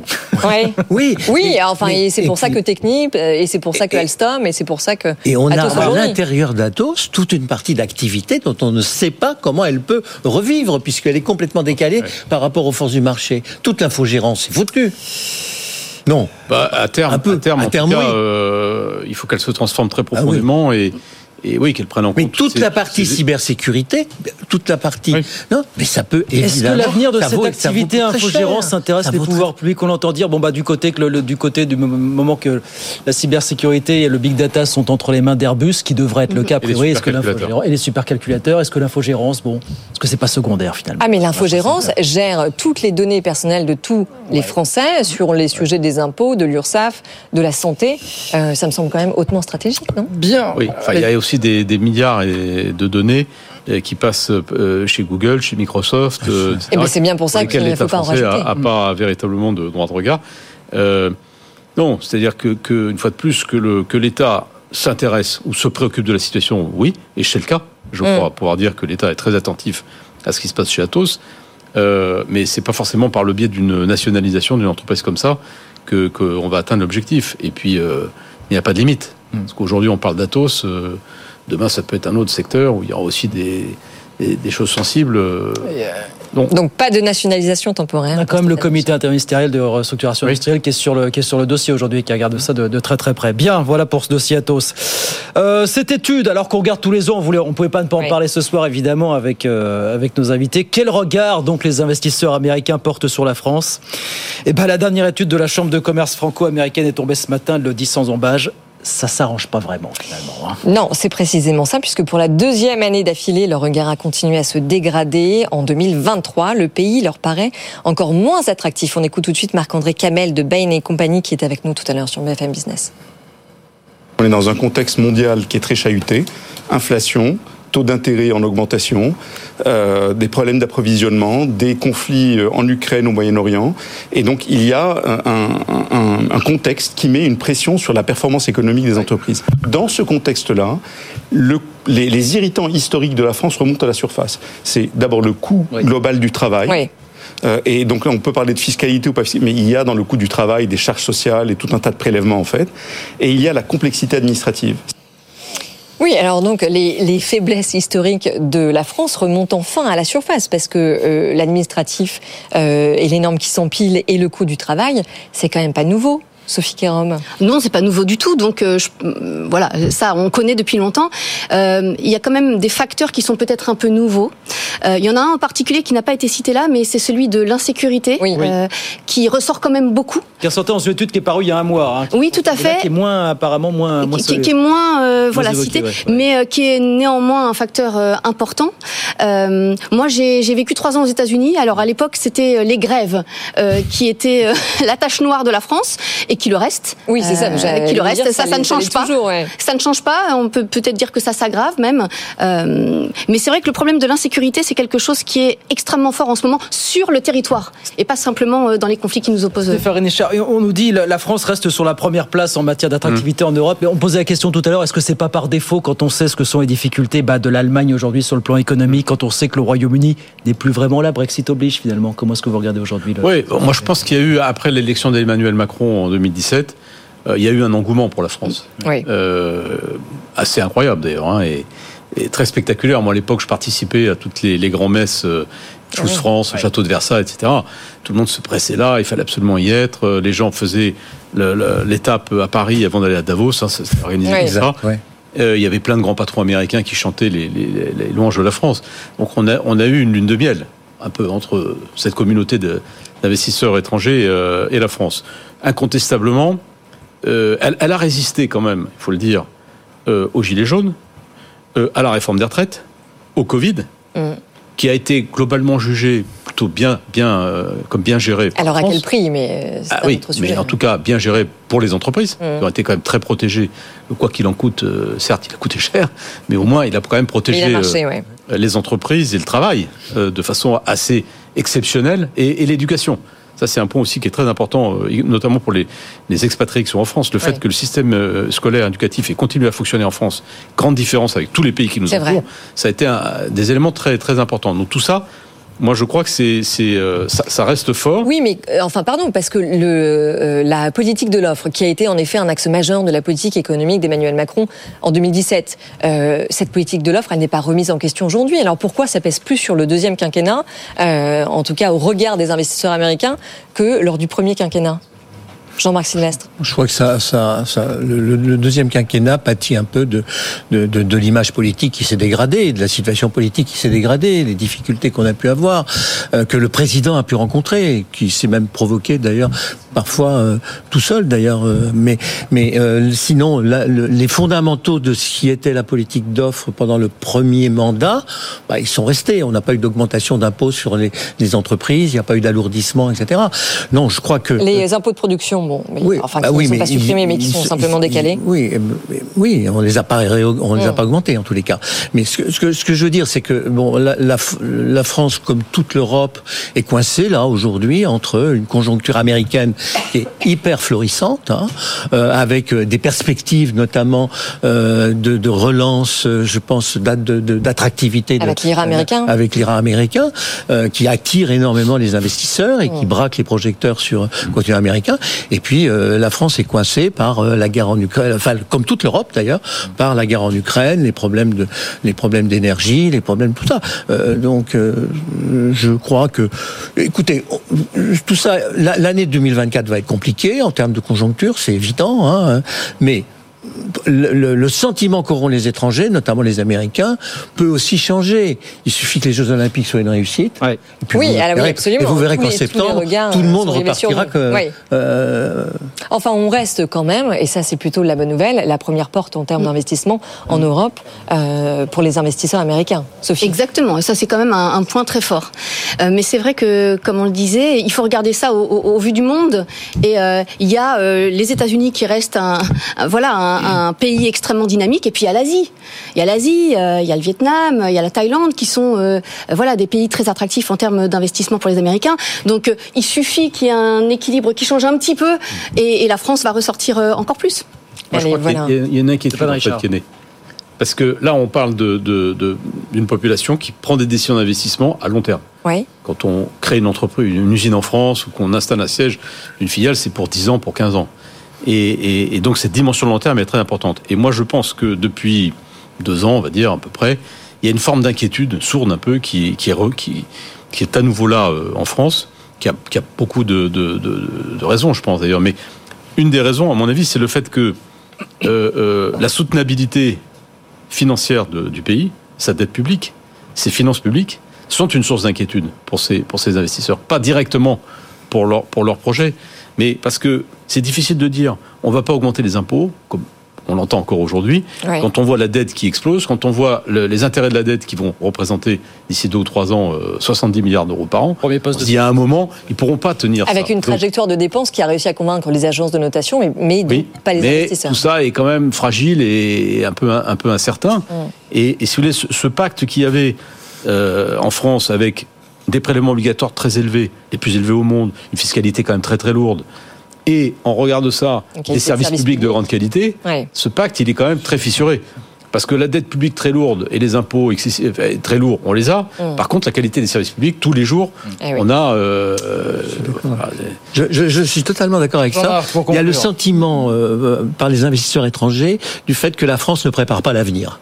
Euh, C'est-à-dire que son endettement, qui est important, qui est soutenu, qui est financé, Mm. qui pose pas de problème a priori, euh, ne participe pas à l'investissement et ne participe pas. Il participe au fonctionnement des dépenses courantes. Hein, c'est un, investissement, c'est un endettement de, euh, de dépenses courantes, mais ne participe pas à l'investissement. C'est-à-dire que l'épargne française ne contribue pas à l'investissement et à la productivité. Une épargne historique. hein. Et c'est une épargne historique. Ouais. Et, et- et le, le- le problème, le, le fait qu'on ait raté la, la- la- la réforme des retraites est pour beaucoup dans, dans- dans la, dans la dégradation de, de, de l'image. Beaucoup d'étrangers. Parce que on a quand même sans doute raté. assez vite sur la Tout- réforme des retraites. Jean-Marc, ça pour savez, ça. en fait. Oui, oui.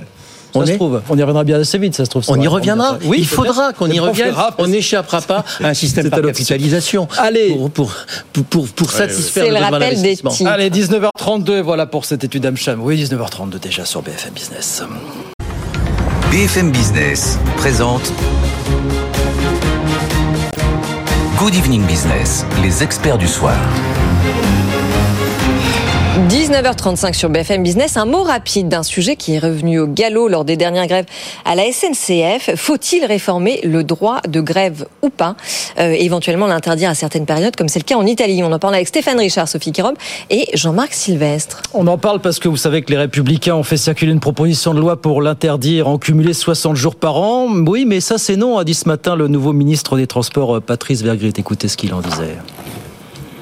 S'il y avait des périodes, il faudrait les choisir. Et qu'est-ce qu'on privilégie, les vacances ou alors le quotidien des Français? Moi, je préfère en appeler à la responsabilité des acteurs. Vous savez, la SNCF fait partie de notre patrimoine national. C'est un joyau, je le dis très souvent. Et donc, ça appelle la responsabilité. Responsabilité de la direction, pour euh, animer un dialogue social sérieux, faire des propositions sérieuses, écouter les salariés, mais aussi responsabilité au niveau des syndicats. Effectivement, la grève à la SNCF, parce qu'on tient le pouvoir de circuler des Français, le, la capacité à pouvoir euh, se déplacer librement en France, qui est aussi un droit. Quand on détient ça, ben, la grève, c'est l'ultime recours. Et ça, il faut que les syndicats aussi fassent preuve de responsabilité. Bon, c'est un sujet économique, mais c'était aussi un peu un sujet philosophique. Le droit de grève, c'est quand même une conquête sociale. Faut-il le dévoyer, Stéphane Richard? Non, moi je crois pas. Euh, je suis assez d'accord avec, euh, en tout cas, la première partie du, du propos du ministre. Euh, je ne crois pas que ça soit par des modifications législatives, d'ailleurs, qui seraient probablement censurées par le Conseil constitutionnel, qu'on puisse s'attaquer à ce problème.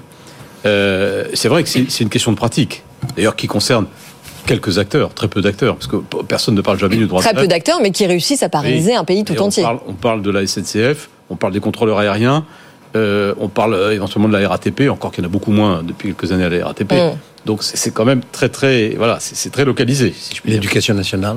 Mm. L'éducation nationale, oui, ouais. mais même les grèves à l'éducation nationale, elles sont quand même d'abord moins massives, elles ont un petit peu moins de conséquences euh, euh, que, que, que, dans les transports publics. Là où je suis pas tout à fait euh, d'accord avec ce, qui, ce, que dit le ministre, c'est quand il dit qui, qui mise sur l'esprit de responsabilité des acteurs et notamment des syndicats quand il dit ça doit être l'ultime recours. C'est pas le cas. Non, c'est pas On le voit cas. d'ailleurs dans les derniers mouvements qu'il y a eu que c'est pas du tout l'ultime recours, c'est un moyen de pression, d'ailleurs assumé comme tel et présenté comme tel par les syndicats, pour peser sur des négociations à venir. Donc c'est pas du tout un ultime recours. Donc c'est incontestable qu'il y a une gréviculture dans quelques entreprises françaises, dont il faut bien le dire quand même la SNCF. Oui. Euh, et, et, et, ça, c'est vrai que c'est un, un, un, vrai problème. Euh, je ne pense pas que ce soit par une modification législative qu'on le résolve ce problème. C'est effectivement euh, par, euh, je dirais, la, la transformation de l'entreprise, mmh. les projets de la SNCF. Euh, et, et, alors, non, mais ça peut être un ultime recours quand il y a euh, un, un, service minimum en place, ou alors en effet, comme c'est le cas en Italie, où les grèves dans les transports sont interdites en période de, de fort trafic, donc en effet les vacances. Notamment les vacances, Sophie Kérob, oui. Oui, bah, notamment les vacances, bah, on vient de le vivre. Hein. Oui. on vient de le vivre. Euh, non, je pense que faire appel à l'esprit de responsabilité de chacun, c'est un leurre, effectivement, parce qu'une grève n'a d'impact que si elle paralyse euh, le bah, pays. oui, ou voilà, donc, oui. le but du jeu quand on fait une grève, c'est que ce soit extrêmement pénible. Et, oui. et, et c'est comme ça qu'on a un pouvoir de négociation. Donc, euh, cette partie-là du discours, moi non plus, je n'y adhère pas. Après, dévoyer le droit de grève, non, mais l'encadrer, euh, pourquoi pas? Voilà. Euh, donc là, il était question de 60 jours qu'on puisse imposer. Est-ce que c'est le bon nombre de jours? 60 jours maximum, voilà. Maximum par période de 15 jours. Est-ce que c'est la bonne formule ou pas? Trouver un moyen d'encadrer et d'assurer une continuité de service pour les Français, oui, ça me paraît être une bonne idée. Est-ce qu'il ne faut pas déjà s'assurer que ce qui est, ce qui est, ce qui est, euh, ce ce qui prévaut dans la loi est respecté sur le terrain, véritablement, le, le service minimum aujourd'hui, Jean-Marc, avant de s'atteler effectivement à mettre oui, en place oui, quelques 60 jours de... Effectivement, euh, checker cet aspect, oui. cet aspect des choses. Mais vous avez raison, une grève de, est utile que si elle, que si elle bloque, hein, si elle gêne. Sinon, ils ne feront pas grève. Ils n'auraient pas intérêt à faire grève. Il faut changer les centres d'intérêt parler de responsabilité ou de morale, je ne suis pas sûr que, que ce soit. Bon, ça, c est, c est, ça fait très bien sur un plateau de télévision, mais je pense pas que ce soit très efficace. D'accord. Euh, à part peut-être dans les hôpitaux, je trouve que les hôpitaux, le personnel hospitalier, oui. a un sens oui. des responsabilités et, et, et sur le sur l'organisation du travail, et ça pose pas trop trop de problèmes ou de dysfonctionnement du, du service. Non, je crois qu'il faut en revenir.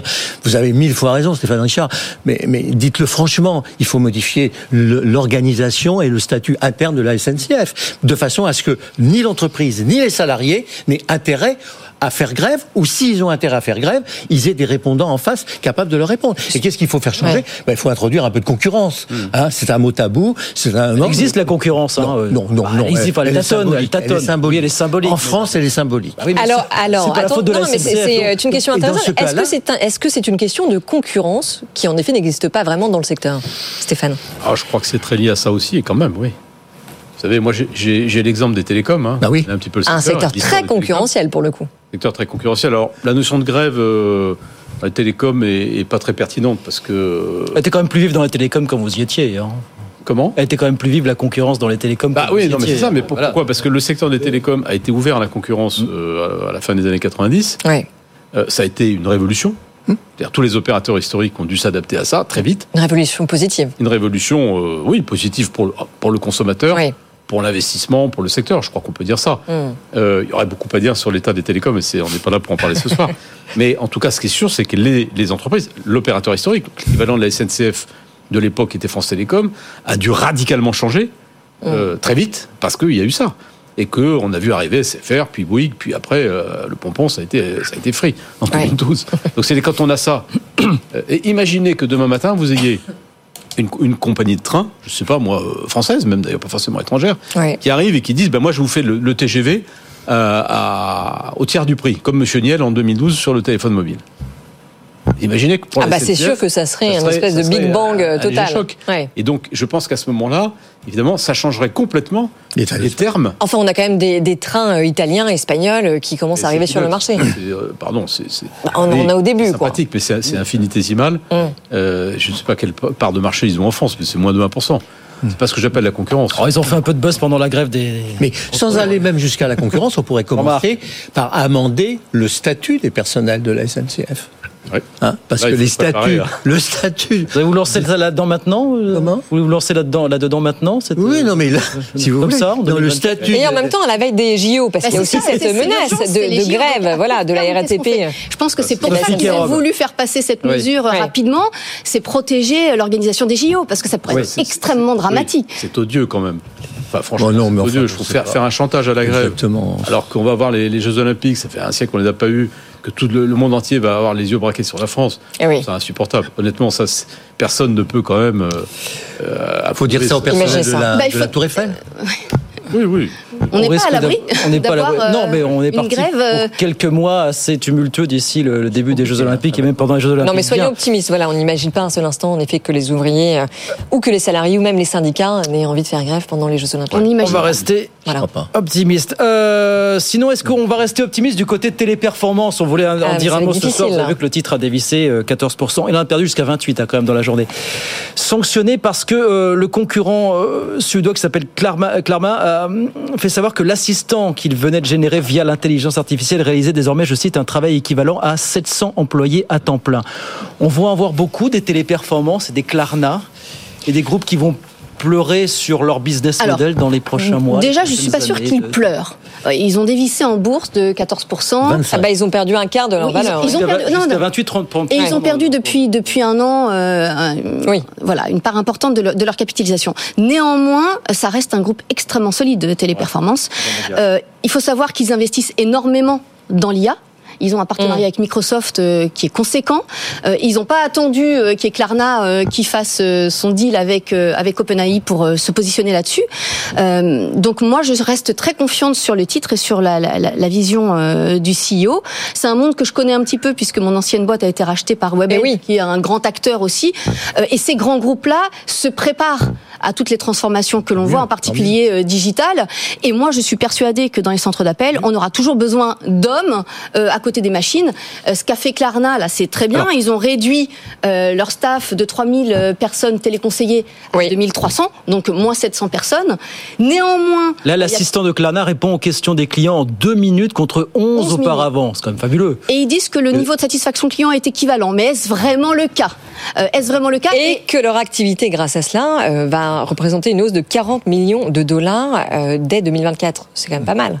Oui, en fait, de, de bénéfices, parce qu'il y a un gain euh, de productivité. euh, Oui, certes. Donc l'IA a un, un, pouvoir et un avenir extraordinaire, mais l'alliance de l'humain, mm. des process, du savoir-faire de téléperformance et de l'IA, ça c'est un combo qui peut être extrêmement gagnant. D'accord, Stéphane Richard Est-ce que, est que vous êtes aussi optimiste que Sophie je suis optimiste, oui, parce que je crois effectivement que, que, que l'IA euh, permettra plus d'améliorer le travail des humains que de le remplacer, mm. pour faire simple.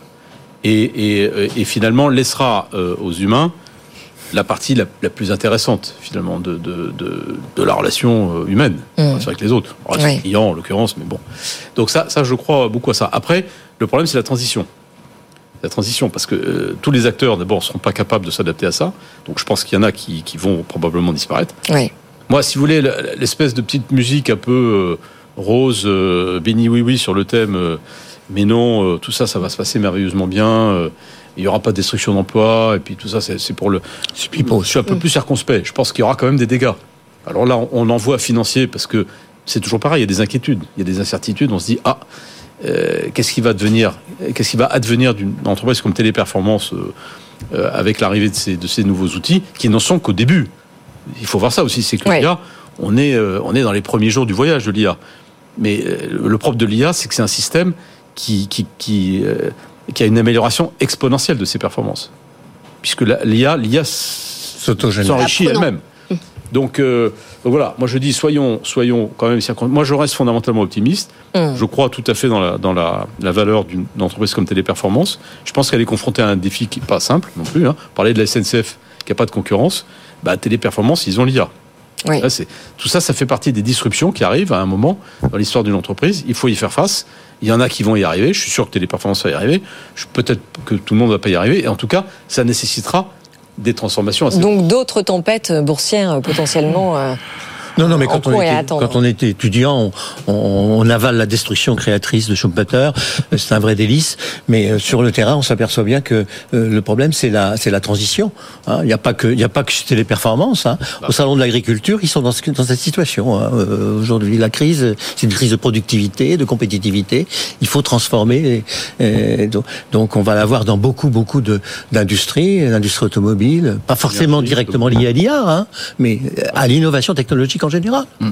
Euh, ce qu'il faut dire aussi, c'est qu'il euh, y a une grève des salariés chez Téléperformance en Grèce et au Portugal pour des hausses de salaire et qu'il y a beaucoup de fonds ESG qui sont impliqués chez Téléperformance et euh, qui sont plus sensibles aux polémiques euh, et aux mouvements sociaux que les autres et qui sont en train de se retirer aussi. Donc il y a d'autres ouais. facteurs euh, que l'intelligence artificielle qui, qui les mettent dans la tourmente. Des augmentations de salaire. Mais ça, il y en a depuis longtemps. Ça, depuis longtemps, mais ça ne fait qu'aussi augmenter l'attractivité comparée de l'IA. Parce que dans l'IA, il n'y a pas de salariés. Eh oui, il n'y a pas évidemment. de hausse de salaire, il n'y a pas de durée de travail, c'est du 24-24, Ouais. 7 jours sur 7. Et la boucle est bouclée. Donc euh, voilà. Restons optimistes là aussi. On va avoir deux minutes avant vos coups de cœur ou coups de gueule du soir pour dire un mot des 10 milliards d'euros d'investissement dans l'économie française annoncés hier soir par le Qatar. Bon, le ministre délégué au commerce extérieur, on attendait qu'il nous donne des précisions sur les contrats. On n'a pas eu de contrat, euh, de- d'annonce de, de, contrat euh, stricto sensu. On sait qu'il y a des investissements dans la, la transition énergétique, les semi-conducteurs, l'aérospatiale, l'IA, le numérique, la santé, l'hôtellerie, les industries culturelles. D'un mot, est-ce que vous saluez ces 10 milliards d'euros d'investissement? On a 30 secondes chacun, allez, peut-être, pour donner un commentaire sur, cette, euh, sur cet investissement.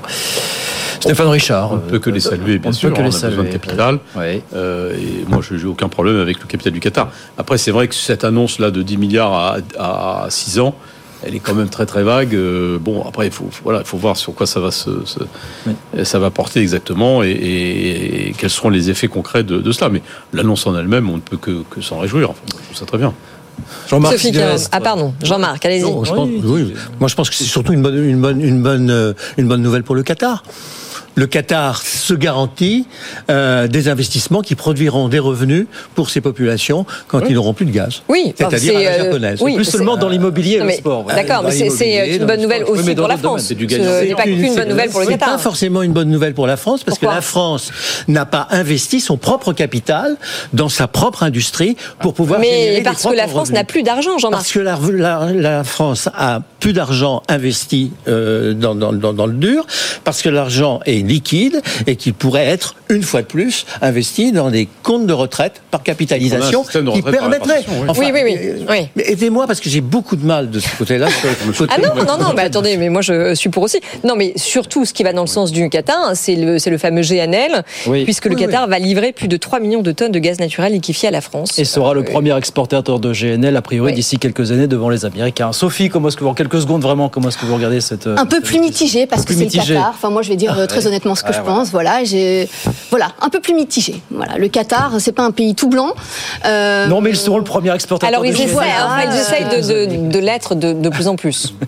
Peut-être, mais donc je, je vais réserver euh, ma réponse parce que je serai moins positive que vous pour des raisons euh, autres euh, que purement économiques et financières. Eh bien, voilà, ça c'est dit. Eh ben voilà, il nous reste trois minutes, c'est l'heure de ce que l'on appelle ici l'extra time désormais en fin d'émission. Vos coups de cœur ou coups de gueule sur 30 secondes, c'est là la règle impitoyable de cette. De Attention, il y a une alarme qui se met en place. Une alarme qui se met en place en plus. Pour l'instant, on en reste à l'alarme. Jean-Marc, vous voulez commencer? Allez, 30 secondes. C'est vous voulez, moi, j'avais un coup de cœur que, qui est Taylor euh, Swift. Oui. Paris. Euh, c'est la plus grande star, m'a-t-on expliqué. Emmanuel Le Chip la connaît très bien, visiblement. Oui, oui, il m'a beaucoup briefé. J'ai demandé. Euh, c'est la plus grande star actuellement de, du showbiz euh, international, planétaire. Elle a entrepris une tournée mondiale qui va faire un chiffre d'affaires de 5, à peu près 5 milliards. Ouais, c'est pas mal. Deux ans, 5 milliards, c'est pas mal. Elle, elle, sera à Paris euh, 4 dates, à Lyon 2 dates. c'est la deuxième fois qu'elle vient en France. la première fois, elle était venue une seule fois et elle booste les activités économiques. Parce qu'avec elle, vous avez des fans américains eh oui. qui viennent et qui, et qui réservent. Est-ce que vous avez pris vos billets Pas encore. Pas encore. Non, mais même la réserve fédérale américaine insiste sur le bien fondé des tournées de Taylor Swift eh oui. sur l'économie américaine. On en est là aujourd'hui. Voilà pour Taylor Swift. Sophie, Sophie allez, 30 secondes, Sophie, c'est à 30 secondes. Ouais. Alors, euh, on est à quelques journées de, de, de, de, la journée de la femme. Et puis, il y a quelques mois, c'était les 10 ans de la French Tech. Alors, comme moi, je suis euh, entrepreneur, j'avais envie de mettre la French Tech à l'honneur. Et en particulier, Clara Chapaz. Euh, que l'on reçoit souvent sur ce plateau d'ailleurs. Vous recevez souvent ouais. et qui dirige la French Tech. Et euh, bah, juste, c'est l'occasion de rappeler qu'il y a quand même 31 licornes françaises qui ont été accompagnées, 25 000 startups qui ont été créées, 21 milliards d'euros qui ont été levés en deux ans. Ouais. Ça, c'est un travail considérable. Ça redore le blason de la France dans l'entrepreneuriat. Oui, mais trop peu levé par des femmes. Mais trop peu levé par voilà. des femmes. Mais c'est une jeune femme de 34 ans qui est à la tête de la French Tech, donc je vais la mettre à l'honneur. Ça, Stéphane Richard, c'est à vous, vous avez 30 secondes. Moi, je vais terminer cette séquence très politiquement correcte, puisque ça sera aussi un coup de cœur. C'est plus facile d'avoir des coups de cœur que des coups de gueule, quand même. Et puis, euh, c'est aussi pour une femme. C'est pour une américaine, un peu différente de Taylor Swift, puisque c'est euh, une dame qui s'appelle Ruth Gossman, ouais. Gossman ah. qui est à 90 mmh. ans, ouais. et qui vient de faire un don de 1 milliard d'euros oui. à l'Université de médecine du Bronx. Je trouve ce geste fabuleux. La conséquence de ça, c'est que les études de médecine dans le Bronx seront gratuites pour les étudiants qui vont fréquenter ce, cette université. Ouais. C'est un très beau geste. Je suis très sensible aussi à la situation des jeunes et des étudiants ouais. qui ont une vie difficile depuis euh, le Covid. Et je trouve ça admirable. Absolument. Et je vous invite, euh, chers auditeurs, à aller voir la vidéo de son discours auprès des, des étudiants. Et quant à l'annonce don, euh, eh bien, ils sont quasiment oui. tous en pleurs. Et c'était très, très émouvant. Ouais. Et ben voilà pour vos coups de cœur, vos coups de gueule ce soir. Merci beaucoup à tous les trois d'être venus ce soir sur le plateau de BFM Business. Sophie Kérob, Stéphane Richard et Jean-Marc Sylvestre. Merci. À très vite avec très grand plaisir, bien sûr. 19h53, c'est fini pour ce soir. C'est terminé. Alors ça, c'est la mauvaise nouvelle. La bonne nouvelle, en revanche, c'est que le débat est à retrouver. Ça s'affiche sur vos écrans avec le QR code. Sinon, c'est Et l'autre bonne nouvelle, c'est que on se retrouve euh, demain soir. Bah évidemment, 18h, 20h, demain, même heure, même endroit pour de nouvelles aventures. Dans un instant, Tecanco, François Sorel et toutes ses équipes. Très bonne soirée à toutes et à tous sur BFM. À demain. Good Evening Business. Actu, experts, débat et interview des grands acteurs de l'économie.